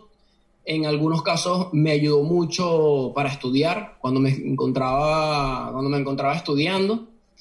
El- tenía, por ejemplo, examen de presupuesto y yo soy muy disperso, entonces llegaba, me hacía mi porrito y eso me ayudaba netamente a, a sentarme y a dedicarme a lo, que, a lo que tenía que hacer. O por ejemplo me encontraba con algún problema y a veces me cierro mucho de cabeza y eh, cuando uno está molesto es el peor momento para tomar decisiones o hacer cosas. Entonces eso me permitía, me permitía hacerme un, un paréntesis, poder sacar un poco de mí el problema y enfocarlo desde otras perspectivas para buscarle una solución distinta a la que me vino el primer momento, que nunca suele ser la más idónea porque viene de golpe y en un, y en un estado en el que no estás bien emocionalmente. Entonces siempre me ayudó a, a controlar, a controlar ese, tipo de, ese tipo de cosas. Aparte de eso, también tiene un, una característica medicinal súper, súper, súper beneficiosa que sirve para tratar distintos tipos de, distintos tipos de enfermedades, para tratar pacientes con glaucoma, pacientes con artritis severas, pacientes con convulsiones, sirve para cremas, sirve para muchas cosas. Entonces también es un poco ir, ir educando a las personas de que, mira, esto no es que tú llegas, te agarras, te fumas un porro y te pones a vacilar y, y ya. No, no, y eso, a ver, que tiene distintos usos y, y, cada, y afecta en cada individuo de manera distinta. Entonces eso es como, a ver, socialmente todo el mundo bebe alcohol. Porque, bueno, decidimos que, que, es la sustancia legalmente permitida para que el ser humano se aloque y se salga de sus casillas y bueno, la excusa es que estoy bajo los efectos del alcohol. Eh, ¿Qué ocurre? Que con, con, el weed ocurre totalmente distinto, no es una sustancia que te, que te va a descolocar y que al día siguiente tú vas a decir, no, mira, yo actué de esta manera porque es que yo me había fumado un porro. Y sabemos que no, que no es así eh, puedes fácilmente ser una persona funcional en, todo, en todos tus aspectos, seguir trabajando, seguir llevando tu vida y llevar a cabo todos tus proyectos, siempre entendiendo el que, el abuso de, de las sustancias y la mala utilización de las mismas te, te, puede, generar, te puede generar problemas. Entonces, claro, nos encontramos en una época ahorita en la que hay un boom a nivel mundial en el cual se está empezando a legalizar todo el tema que tiene que ver con el, con el cannabis. Se está empezando a explotar la industria, la industria del cannabis medicinal. Eh, en Estados Unidos ya en su mayoría de los estados están buscando ya sacar una ley federal para, para ya permitir su, su libre comercio, tanto lúdico como, como medicinal. Eh, ahorita aquí en, en Europa la, la, ONU acaba de, de quitar el cannabis eh, de la lista de sustancias Peligrosas, sustancias peligrosas. Entonces yo creo que eso, yo creo que eso es un avance, un avance hoy en día con este, con este tema porque va a permitir que muchas personas aprendan muchas cosas que no sabían nada, nada de esta planta, que tiene muchas propiedades beneficiosas para, para la humanidad. Y, y es entenderlo, o sea, van pasando las épocas y a lo largo de la historia van saliendo, o sea, cosas que eran prohibidas antes dejan de ser prohibidas. En los años 30 el alcohol era ilegal, hoy en día no es ilegal. Y así va ocurriendo. También hay muchas cosas que antes no eran prohibidas y hoy en día sí son prohibidas. Y bueno, yo creo que es un tema más de lo que va pasando a través de las culturas y de las generaciones. Y bueno, ya también tenemos un mundo más, más globalizado, por así decirlo, y hace que toda la información llegue a todas partes, a todas partes muy, muy rápido. Y eso, a ver, tiene también su lado positivo, su lado negativo, pero ahí es que ir buscando la manera de, de llevarlo de la, de la, a ver, por el mejor camino. Y, y bueno, que la gente que la gente aprenda, que la gente aprenda y, y se instruya, porque, porque viene con muchos, con muchos beneficios y es algo que la comunidad en general debería de, de dejar de, de criminalizarlo. No, a ver, no se le está pidiendo, ah, salgan todos y pónganse a cultivar y fumen hierba. No, no, no, porque, como te digo, tiene para distintas culturas y para, para distintas personas, tiene distintos significados y se utiliza para distintas actividades. Pero, pero sí por lo menos el que no te tachen de, no, mira, es que este se fumó un porro, entonces este es un delincuente o este es una mala persona. Sí, porque es algo que hay que terminar de, de desligar. O sea, no tiene nada que ver eh, el uso de, de, esta planta con, con, que tú seas una mala persona o, que, o con que tú seas un delincuente o con que tú no seas una persona productiva. Yo, bueno, yo, tú me conoces, yo estuve trabajando, a ver, yo estuve trabajando con, como, como administrador de lo que estudié, de lo que me dediqué, estuve un tiempo dedicado a eso, me gustó mucho, me gustó mucho todo lo que aprendí, todo lo que crecí ahí, pero también me ayudó a sincerarme más con lo que, con lo que yo quería hacer y, y a respetarme más como, como individuo, porque si ya yo tengo una, unas creencias y me baso en algo y llevo mi vida a través de un camino, y a ver, me, me, considero, me considero que estoy tranquilo, que estoy feliz, que estoy bien conmigo mismo con respecto a esto, entonces no lo veo tampoco como algo que sea que tengo que, que esconder porque el que va a decir el otro de mí o nada, nada por el estilo, porque no es algo que, que me dé pena ni, ni, mucho menos, sino más bien me, me enorgullece mucho el, el poder estar en este, en este momento del mundo aquí y poder aportar mi, mi, granito de arena a que, a que las personas pues se puedan abrir a, a esta nueva cultura y, y, bueno, también introducir todo lo que pueda de, del, tema, del tema del cannabis que ayuda a la, a la liberación de la, de la planta, por sí, así decirlo. Pero sin duda, sin duda con el es, paso creo que es lo tiempo, más importante. El, con el paso del tiempo, a medida que vamos evolucionando como seres humanos, como sociedad, nos vamos dando cuenta que, hey, ¿sabes? Esto en verdad no entiendo por qué lo tenemos prohibido, esto en verdad nos trae más beneficios que, digamos, que problemas. El alcohol, por ejemplo, es mucho, digamos, trae mucho más problemas sí. de lo que puede traer el, el weed o el cannabis, ¿sabes? Entonces, de, de aquí a, un par de años más, yo creo que en la mayoría de, lo, de, los países más desarrollados, sobre todo, ya va a ser mucho más como, ah, sí, ¿sabes? Al, eh, algo normal, legal, que puede hacer cualquiera en el momento que sea, mientras por supuesto tengas un balance, ¿no? Porque absolutamente todo en el mundo tiene, de- o por lo menos desde lo que yo he aprendido, tiene un balance, inclusive agua. Si te tomas más agua de la que tienes que tomar, vas a, vas a crear problemas en tu cuerpo, ¿sabes? Entonces es eso, para mí es cómo, cómo utilizas este tipo de, en mis ojos son herramientas, ¿no? Que tienes a disposición, Correcto. sean de, de la madre tierra o sean sintéticas, lo que sea, son herramientas. Entonces está en ti descifrar, porque también, digamos, eh, tanto el cannabis como el alcohol no son para todo el mundo. Me explico, hay, hay personas. No, no, y, afecta- y afectan de manera distinta a cada, cada sistema, cada, de cada individuo. Exacto, la mente, el cómo te comportas, el cómo reaccionas, ¿sabes? Todo, todo varía de individuo a individuo. Entonces entender que si es para ti o no, probar y, bueno, ver si de alguna manera te trae beneficios, tú mismo decidir cuánto tiempo tienes que eh, o quieres usarla, cuánto tiempo quieres explorar con ella.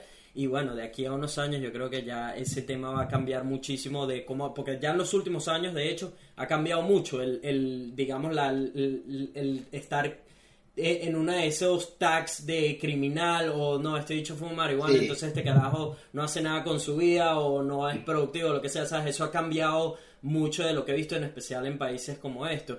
Eh, una de las cosas que quería preguntarles, porque ya estamos cerca del final, es cuál es la meta de ustedes con la banda. ¿Cuál dirían que es la meta más grande que tienen ahorita como banda? Bueno, yo creo que principalmente la meta que tenemos como banda es la meta que tienen todas las bandas ahorita, que es lograr que esto se acabe y poder tocar. o sea, toda la situación del coronavirus ha sido, o sea, literalmente una patada en el culo como tal, para todos, o sea, para todos. Y, o sea, nuestra meta principal ahorita es tocar, o sea, queremos tocar, tocar, tocar, tocar, tocar, tocar, porque es, lo que, es justamente lo que queremos hacer. O sea, porque una cosa, a mí me gusta mucho o sea, componer y hacer música y tal, pero yo soy más de músico de escenario. A mí me gusta estar montado ahí, me gusta tocar, pues me parece que, que es, es, es una experiencia significativamente increíble. O sea, por lo menos aquí tuvimos la, la, la oportunidad con, la, con el proyecto anterior de tocar en una, en una tarima grande por primera vez, la, la tarima más grande que yo he tocado en mi vida.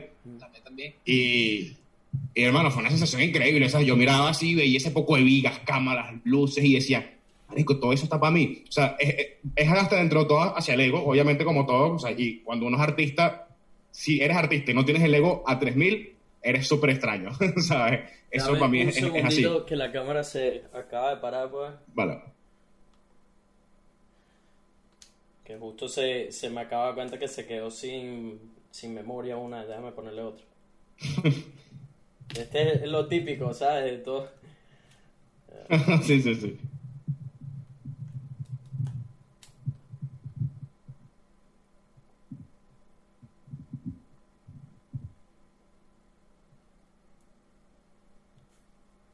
Ahora sí, disculpa. Nada, tranquilo.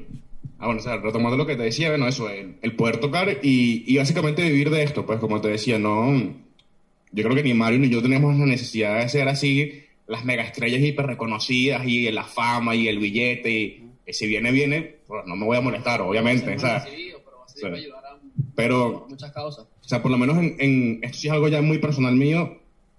Yo lo que quiero es poder tener una plataforma en la cual poder dar el mensaje que yo quiero dar al mundo. Pues por así decirlo, yo creo que esa es, es la misión que tengo yo. Por así decirlo, es algo que, que me he puesto yo a mí mismo como objetivo, independientemente de lo que haga, porque a mí siempre me ha gustado mucho, o sea, yo cuando estuve en Venezuela también eh, di clases mucho tiempo, o sea, a mí me gusta mucho enseñar lo que sé. No sé mucho, porque tampoco es que soy un erudito, pero me gusta, o sea, me gusta enriquecer las mentes de otras personas porque me parece que es la mejor manera de enriquecer la tuya propia.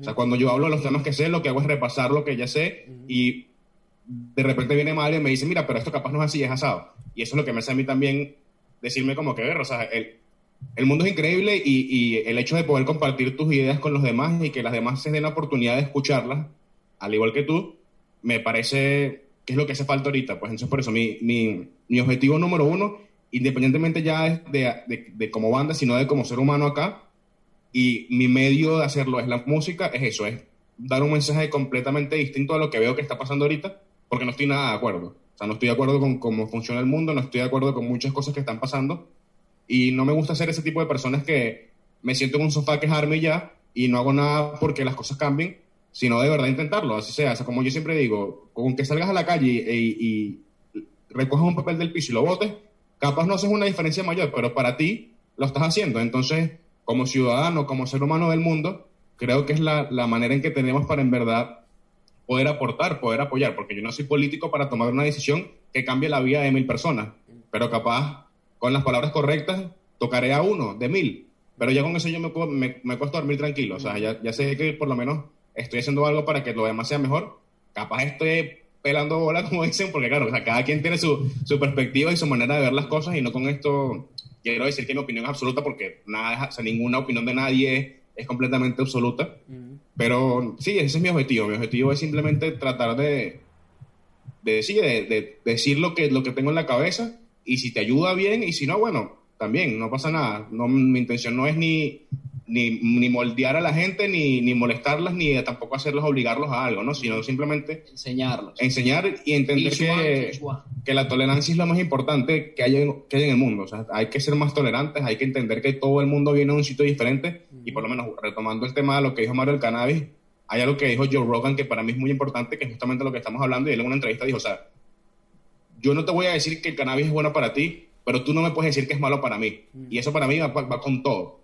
O sea, hay gente que hace cosas y tiene una vida muy bien y lo importante es que no le hagas daño a nadie. O sea, que con lo que tú hagas, no le hagas, daño a nadie. Y viniendo nosotros de un país como Venezuela, que parece que sales de la casa y ya estás convirtiendo un, un acto de corrupción y porque tú pistes la calle, mil personas ya mueren, o sea, es, es, es algo que a mí me marcó mucho. Pues yo sentía que ya cuando yo estaba allá, sí, yo estaba bien, pero el hecho de saber que había gente en, en el país que la estaba pasando tan, pero tan mal, y, y, vivir en esa burbujita como que, ah, bueno, como, como esa jodera, que, ah, bueno, tú eres del este del este y no te afecta nada y tal, y como que no, o sea, la realidad mundial me afecta y no estoy de acuerdo con este tipo de pensamientos de que lo mío es lo importante y como yo estoy bien, ya todo está bien.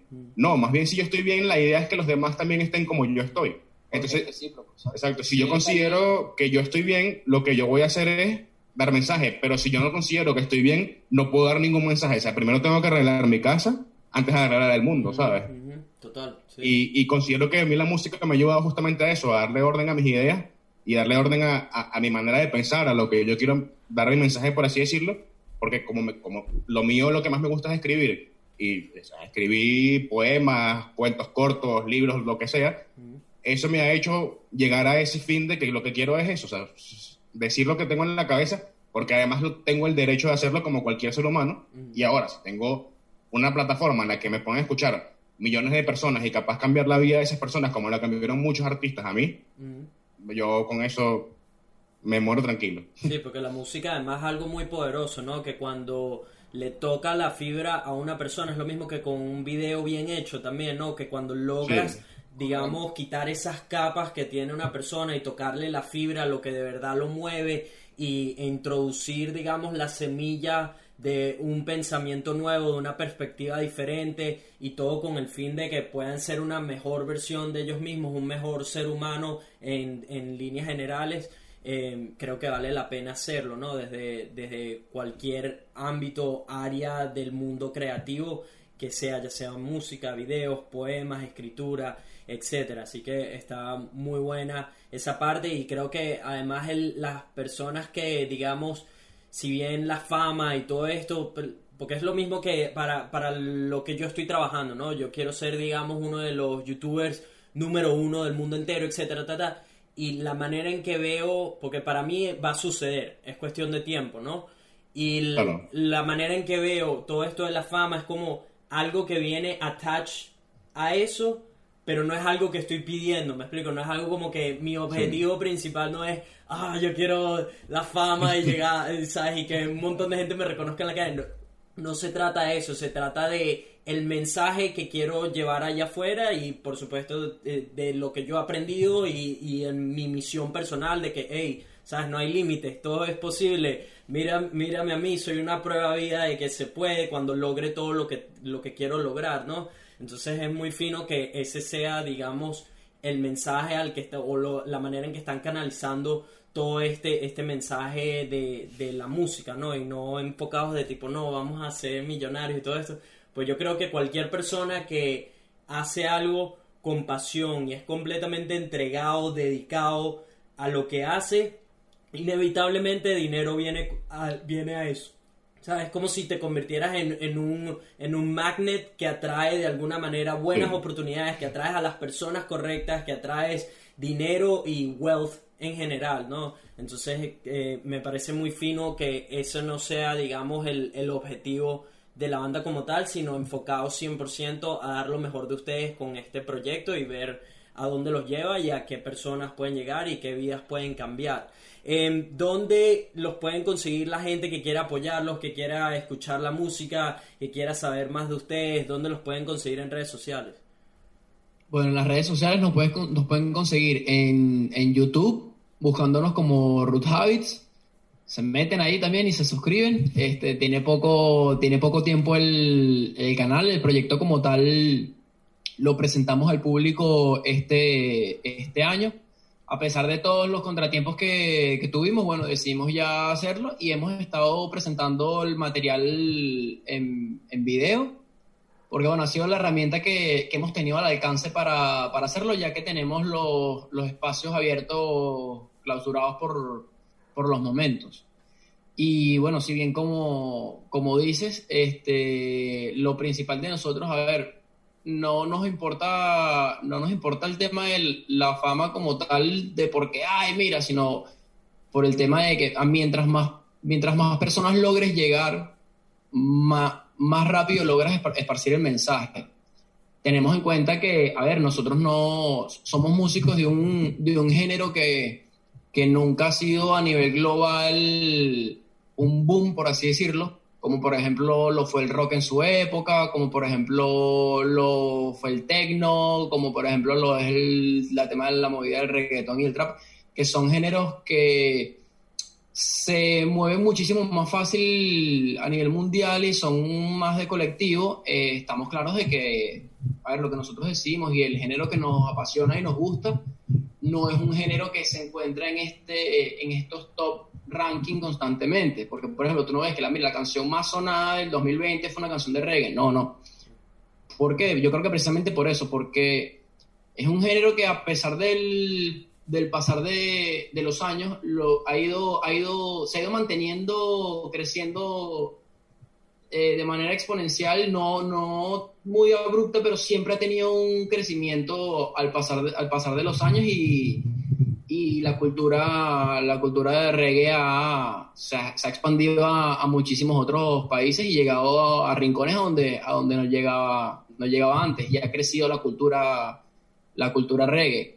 Pero, pero sí es eso. Eh, a ver, tomando en cuenta que nos enfocamos principalmente al, al mercado en el que queremos trabajar, porque obviamente los que nos van a escuchar son las personas que les gusta el reggae. Uh -huh. Pero también tratar de, de, que estas personas que no, que no suelen escuchar este tipo, este tipo de música eh, vayan, dándose, vayan dándose la oportunidad de, oye, mira, vamos a, vamos a escuchar a estos brothers que vimos hablando con Nelson en el podcast, a ver qué, a ver qué tal. Y bueno, seguro, estoy seguro que algunos dirán, ah, qué guay, qué, genial, que me gustó. Otros dirán, no, no me gusta y tal, son unos hippies o lo que sea, que, que son comentarios que también, a ver, que también se reciben, hay que ser realistas, pues. Pero lo importante, lo importante es eso, es poco a poco ir, ir llegando a las personas para que, para que ese mensaje, para que ese mensaje llegue más allá, más allá de las fronteras que uno lo quiere, lo quiere expandir, porque es lo que es la esencia de lo que de lo que se busca y de lo, del objetivo principal que se quiere que se quiere lograr. Y bueno todo lo demás que viene esencialmente son herramientas que, que irán llegando poco a poco a nuestra vida para para irnos ayudando a utilizarlas para generar un beneficio a la comunidad en la que nos encontremos a las personas que tengamos alrededor y siempre buscando la manera de cómo utilizar todas estas herramientas que que nos van apareciendo en el camino, llevarlas a, a cómo, cómo impacta cómo afecta esto en, en, la sociedad y en la cultura en la que en la cultura en la que yo me encuentro de manera de manera positiva para, para enriquecerla y hacerla y hacerla crecer y que bueno poco a poco sea el efecto cadena y vaya tocando a distintas a distintas personas. Y bueno nada, en las redes Instagram y YouTube son lo que más movemos ahorita, eh, todo igual, arroba Roots Habits. También eh, ahorita estamos pendientes con, de, de, participar en un evento con Psicología Aparte, que es un- un movi- una movida venezolana.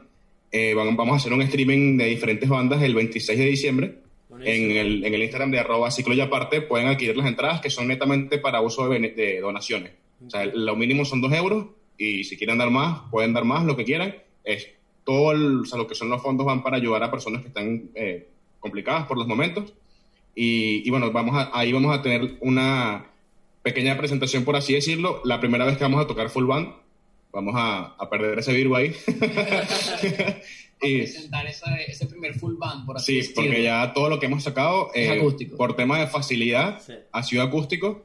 Y, y bueno, también en, bueno, van a ver en, el, en, el- en YouTube que tenemos tres videos, que bueno, justamente lo que estamos hablando antes, gracias a eso, esos videos son gracias a que hemos tenido un equipo de personas que nos han ayudado muchísimo, tanto desde la organización como por el tema de los videos, que aprovechar para agradecer a nuestro amigo Ochoa, que Pablo- lo pueden Pablo buscar como Ochoa. Ochoa Films, si quieren verlo, su trabajo, que él, él en verdad es, un, es una persona bastante creativa y nos ha ayudado mucho con el tema de los, de los videos y todo esto. Bueno. Y, y siempre ha estado así, ayudarnos. Y es un chamo que conocimos aquí en España por cuestiones de la vida.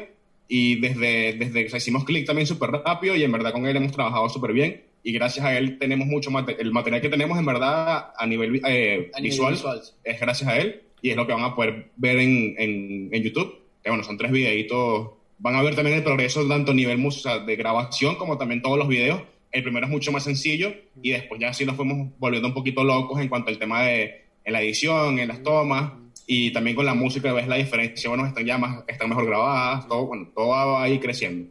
Pero sí, básicamente, cualquier, o sea, si nos quieren escuchar, por ahora YouTube y por Instagram y bueno, estamos esperando para ya poder empezar con el Spotify el año que viene. Y bueno, también para grabar ya todos los temas y empezar ya a subir los temas full band para que bueno, también escuchen esa el verdadero roots de la banda ahí. Y bueno, para que no quede, para que no quede nada, nada por fuera de lo que estuvimos hablando al comienzo de, al comienzo de esta, de esta charla, que, que, a ver, para llevar a cabo todos estos proyectos, a veces uno empieza solo y a medida que va pasando se van sumando estas personas que te, que te van sumando ese granito de arena para que, para que el proyecto salga adelante. Entonces, bueno, yo quiero también hacer mención de, de estas otras personas que se dedican a ayudarnos. Una de ellas es Adriana Paredes, Gabriela Sanguino. Ellas se encargan tanto del diseño de... Gabriela se encarga de todo lo que tiene que ver con el tema de, de diseño de nosotros, imágenes, cualquier cosa que vean, cualquier post que vean, lo que sea. Eso salió de la mano de Gabriela Sanguino. Todo lo que tiene que ver con fotos, la que se encarga de ayudarnos, que bueno, que organizó, se, se, encargó de organizar esta, esta videoconferencia contigo es Adriana Paredes, ella es nuestro, nuestro ojo en la, en la cámara fotográfica uh -huh. y nuestra mano derecha en muchas, en muchas, muchas cosas. Otro, otros dos personas, otras dos personas que no se encuentran aquí con nosotros, porque bueno, están, ahorita se encuentran en su casa durmiendo, son, son Luis Marcano, y Víctor González, que también forman parte de, de, este, de este equipo, pues, de este grupo. Víctor se encuentra en el tema de la, de la batería, la percusión, y tenemos a Luis que se encuentra en todo lo que tiene que ver con la producción musical y con la percusión menor y arreglos y efectos en, en general. Entonces, bueno, todo esto se, se ha logrado, estos pequeños pasos que, que hemos logrado dar, los hemos logrado gracias a, gracias a este equipo, a este equipo que tenemos que cada uno de ellos va aportando su, su, granito, su granito de arena para, para que nosotros logremos tratar de hacer que este mensaje llegue, llegue a más personas.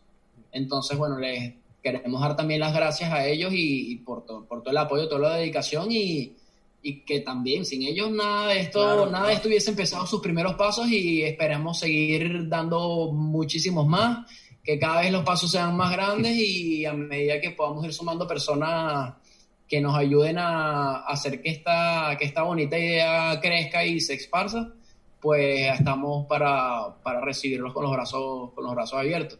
Buenísimo. Y bueno, también darte las gracias a, a ti por, a ver, por darnos esta oportunidad de, de, presentarnos aquí, tener una charla con nosotros en tu, en tu Vibras Postcard, que pues, está genial porque se trata de buena vibra y el mensaje que nosotros queremos enviar está lleno de buenas vibras, de amor y de poder darle al otro, tenderle la mano cuando la necesita y de entender de que a pesar de que muchas veces se sientan solos, hay que, hay que seguir adelante y, salir porque, a ver, la, la, vida no es difícil y cada, cada realidad en cada parte del mundo es totalmente distinta, pero los obstáculos en el común hay que, hay que sencillamente superarlos y, y pasarlos porque al final se puede conseguir el, el, verdadero, el verdadero premio que es conseguir esta, esta tranquilidad, esta tranquilidad interna y el, y, en, y el darle un sentido a tu vida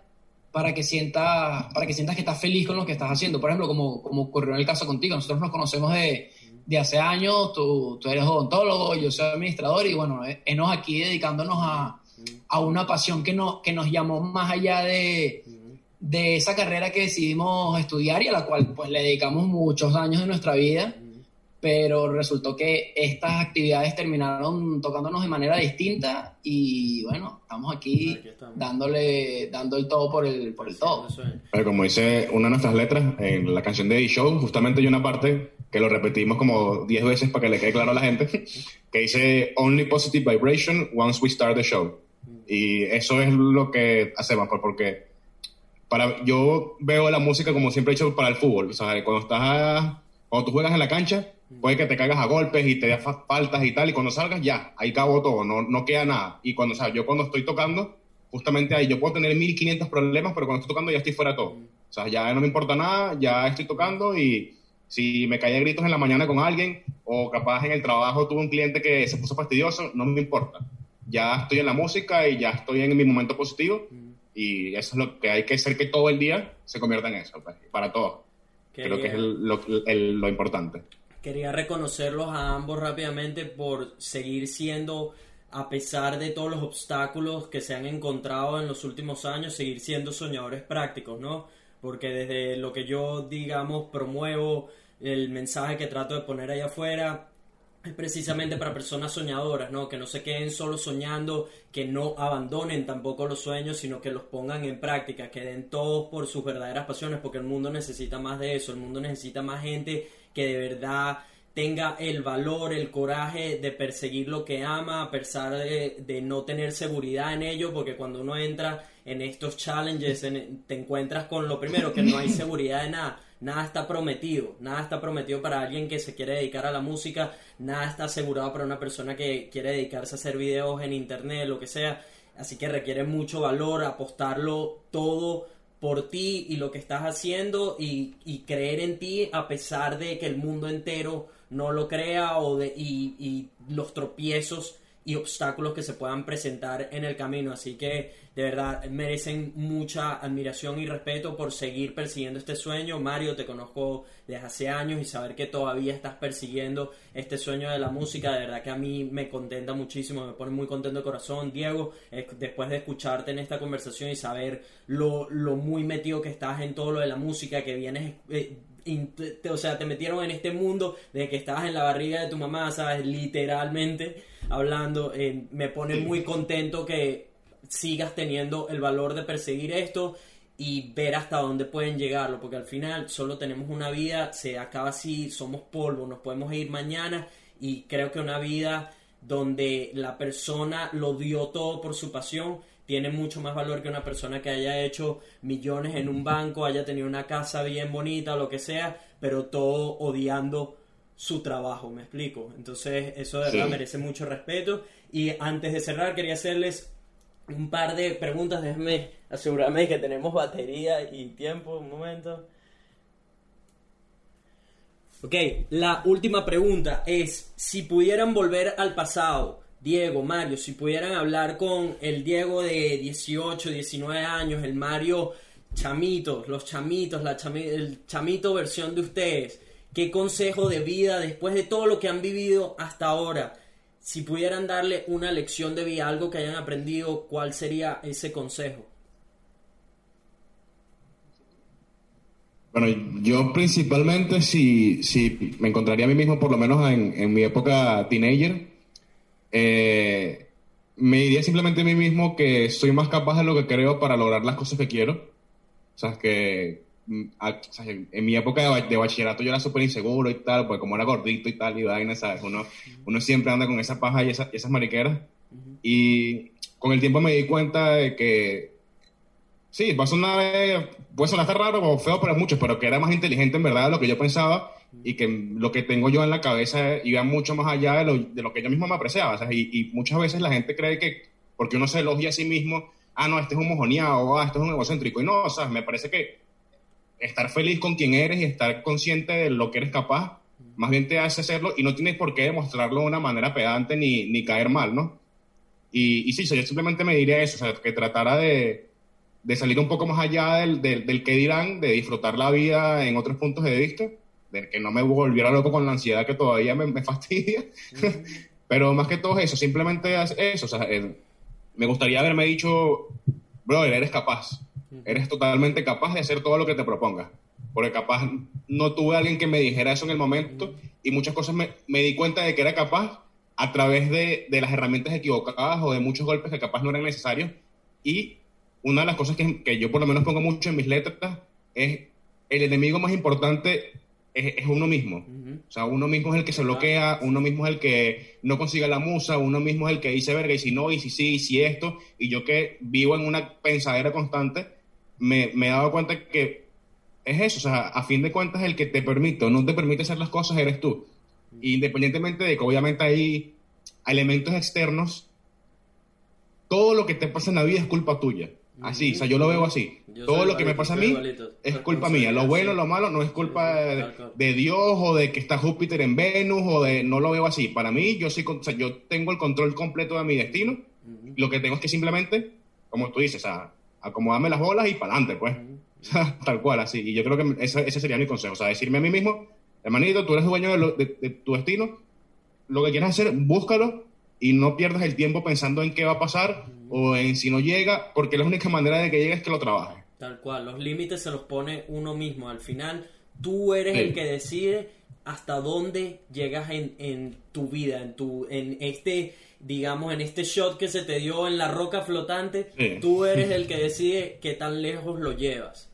Mario, ¿qué aprendiste tú? Bueno, bueno, yo qué consejo me daría si pudiera conseguirme con, con mi yo teenager sería que me diría a mí mismo que, que fuese un poco más, más paciente y que controlara un poco más, más las emociones internas y que las manejara, que las manejara con mucha más calma.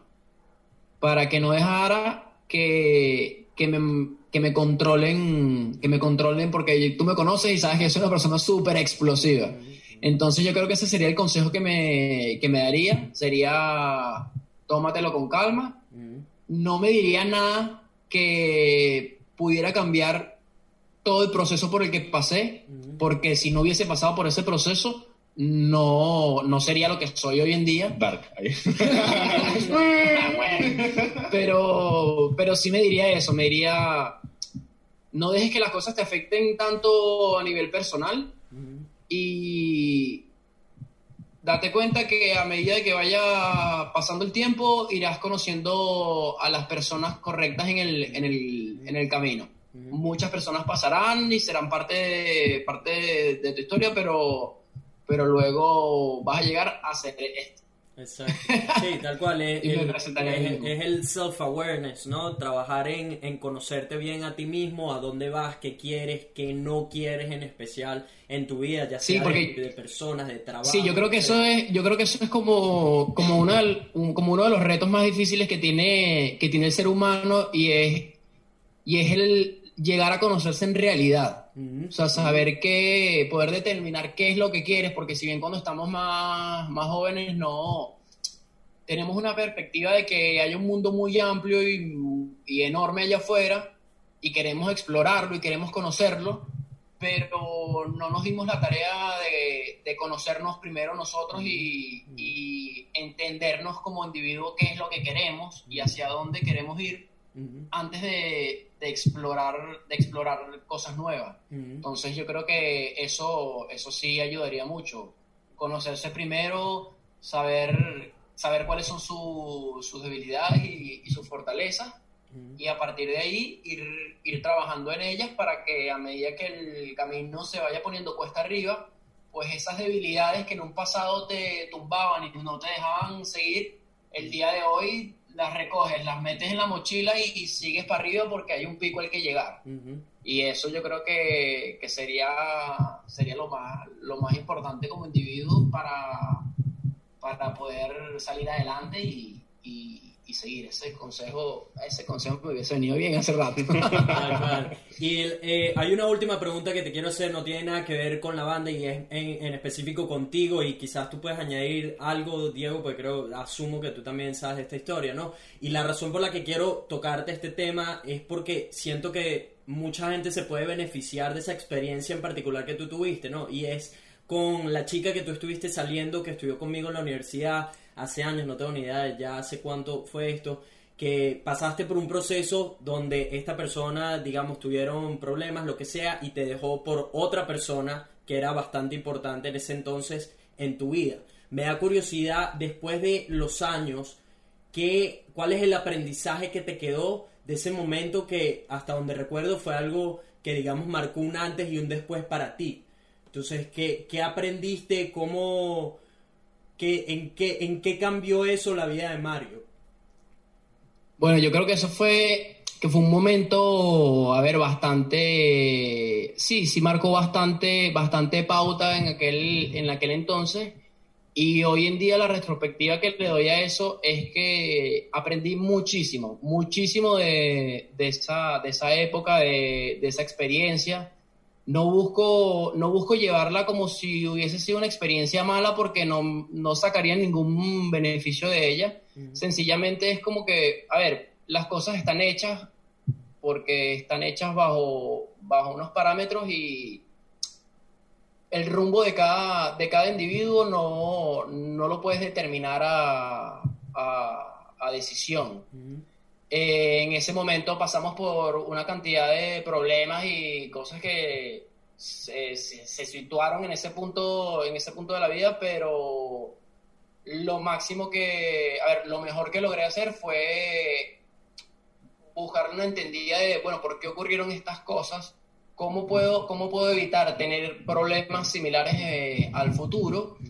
Y darle, darle la perspectiva correcta, que, que bueno, que, en- eso te comentaba lo que tenía que ver el tema de- del cannabis. En ese caso, por ejemplo, yo lo utilicé para poder darle un enfoque distinto al problema que estaba teniendo y salir de, salir de esos problemas. Entonces, en el momento en el que logré, por así decirlo, ya dejar atrás ese, ese mal rato que pasé, haberlo entendido, haber dicho, mira, mm, ya no, ya no es un mal rato, sino es una experiencia de la cual se aprendió mucho.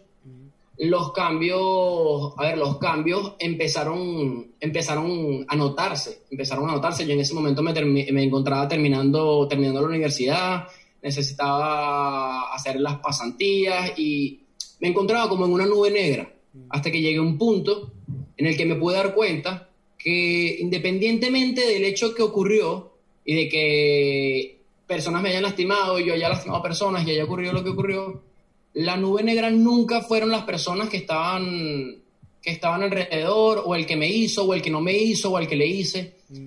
La nube negra siempre, siempre fui yo, porque el que no dejaba que saliera del, del, a ver, del problema en el que me encontraba, era yo, y precisamente por eso, porque solamente le estaba dando un enfoque, y el único enfoque que yo le daba era un enfoque negativo. En el momento en el que empiezo a ver, a ver, hay un problema, pues vamos a buscarlo, mirar a través de otros ojos, de otro lente, para, para ver qué puede sacar eh, productivo de esa, de esa situación. Y yo creo que, a ver, que fue, que fue muy productivo, me enriqueció mucho como, como persona y me ayudó a madurar en, muchas, en muchos aspectos de, de mi vida. También teniendo en cuenta que, este, bueno, fue, fue una de mis primeras relaciones ya, sí, por así decirlo, ya a nivel serias y, y ayudó mucho por, por esto que les estoy comentando. Logré darle una distinta perspectiva, mirarla desde distintos ángulos para aprender de ella y sacar el, mayor beneficio, porque al final eh, los errores se van cometiendo a lo largo de la, a lo largo de la vida. El tema es si tú te tomas la molestia de, de tenerte un segundo y ver, a ver, ¿qué pasó aquí? ¿Dónde estuvieron los errores? ¿En qué fallé? Y en voy a corregirlos o sencillamente pasar por una vida en la cual cometes errores, no te tienes nunca a ver qué ocurrió pues nunca, nunca se aprende y, eso es lo que no te impide el crecimiento como, como, como individuo. Y yo creo que al final terminó siendo una, una experiencia que me enriqueció mucho y que me ayudó a crecer, a crecer como, sí, como, como individuo en cuanto a los temas de relaciones personales, por así decirlo. Sí, y creo que mientras uno siempre busque cuál es el aprendizaje de lo que sea que te está sucediendo en la vida y en especial cuando se trata de momentos negativos o cosas que nos lastimaron, si buscas siempre hay un aprendizaje. Y si logras, sabes, aplicar ese aprendizaje en tu vida para que no se repita, como estabas diciendo, porque al final es eso, no sirve de nada que tengamos un aprendizaje si no buscamos que no se repita lo que sucedió y buscar a- ahora volviendo a lo que tú habías tocado, Diego, que es la, el tomarte la responsabilidad, que eh, hay un, no sé si has escuchado Joko Willink hablando, un Navy SEAL muy famoso que habla de este concepto que es responsabilidad extrema. Y yo lo vengo aplicando un pa- desde hace un par de años, desde que lo escuché con él, que es que absolutamente todo lo que te sucede en la vida es tu responsabilidad. Inclusive cuando se trata de temas como este, de que una Claro, persona claro. te lastimó con alguien más ahora y, te pregunto porque sabes a, mí también a mí también me han roto el corazón a mí también eh, pasé por momentos con amistades etcétera pero siempre que voy hacia atrás con este nuevo concepto de responsabilidad extrema cuando evalúo la situación y lo que sucedió en aquel entonces me doy cuenta que al final era mi culpa sabes y, inclusive en los momentos en que digamos, es tan sencillo echarle la culpa a otra persona. No, que esta persona me montó cachos. No, que este pana, marico, me la jugó sucio, lo que sea. Cuando vas, eh, o sea, a la raíz del problema, te das cuenta de, ajá, ¿y tú por qué escogiste esa novia? ¿Tú por qué escogiste que ese pana fuera uno de tus mejores amigos? ¿Tú por qué esco- Me explico, siempre como una manera retorcida de echarte la culpa y, en e- y el objetivo de eso es que tú estés en control de tu vida. Porque al final, si uno se pone como, no, que tú me hiciste esto, tú me hiciste aquello, le estás dando literal todo el poder a esa persona. Le estás dando, toma mis y no- emociones. y no, logras Sí. no logras resolver resolver el conflicto que tienes porque se queda allí se queda allí latente porque sencillamente la carga se, se- por así decirlo se la, se la lanzas al otro pero pero no eso no solventa ningún problema lo que necesitas es verlo analizarlo y sacar lo positivo que necesites de ahí porque es lo único que te va a dejar un problema después de que ocurrió porque ya ha ocurrido el problema, pues ahí quedó, ya pasó lo que iba a pasar y más de, más de eso no, no pasará. Exacto. Todo lo que ocurra a partir de ahí depende ya de ti y de cómo, y de cómo lo manejas y de qué es lo positivo que sacas de, de esa experiencia. Tal cual. Porque las experiencias, a ver, muchas experiencias son buenas, muchas experiencias son malas, muchas experiencias son nulas, pero yo creo que todas, de todas las experiencias, independientemente de su, de su característica, siempre, siempre hay algo que, hay algo que sacar, siempre hay algo que sacar. Sí, total. Siempre hay algo que aprender, siempre hay algo que te, que te va a sumar, que te va a sumar a, a ti como individuo por solamente por el hecho de haber vivido una experiencia Exactamente. y el tomarte la molestia de, después de haberla vivido, a ver, ¿qué aprendí de esto?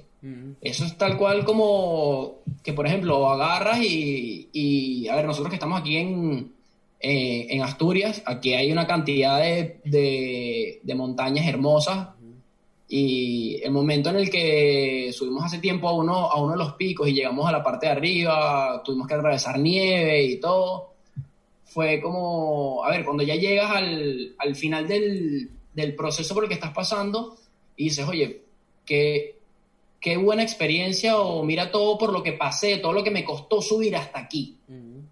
Y si no hubiese empezado, claro, no, no, hubiese, no hubiese ocurrido. Que en el camino me tropecé, que me caí, me raspé la rodilla, me doblé la muñeca, son cosas que están en el camino. Y habrá muchas más dobladas de muñeca, partidas de tobillo de, y, y demás, pero lo importante, lo importante es eso, es saber que, ah, mira, tuve un problema, tuve esta herida, la sané y seguí adelante. Mucho más fuerte, ¿por qué? Porque ya aprendí la manera correcta en la que tengo que pisar el camino por el que camino Ujú. para no tropezarme con los pies. Sí, tal cual. Es, es, es un valor agregado a la vida cuando pasas por este tipo de experiencias. ¿De qué sirve una vida perfecta? ¿no? Todo- de- la- ahora que lo veo Nah, hacia atrás. Una vida perfecta no la, no la podrías apreciar porque, porque Exacto. estarías siempre en la plenitud. Exacto, ¿no? De, de- de eso se trata la vida, de, tener tropiezos, de tener fracasos, de tener momentos difíciles para que aprendas apreciar de verdad los buenos momentos. Pero bueno, Diego, Mario, fue un placer tenerlos de invitados, me encantó esta conversación y eh, espero que la gente que esté escuchando esto vaya y escuchen su música porque está buenísima. Los links, como siempre, gente, están en la descripción. Si todavía no eres parte de esta familia Buena Vibra, ¿qué esperas? Golpea ese botón rojo. Estoy en todas las redes sociales como arroba Nelfelife y arroba Vibras Podcast. Pero esto y mucho más en el próximo episodio de Vibras Podcast. Buenas vibras para todo el mundo. Chao. ¿Qué tal, boys? Bien. Oye, eso-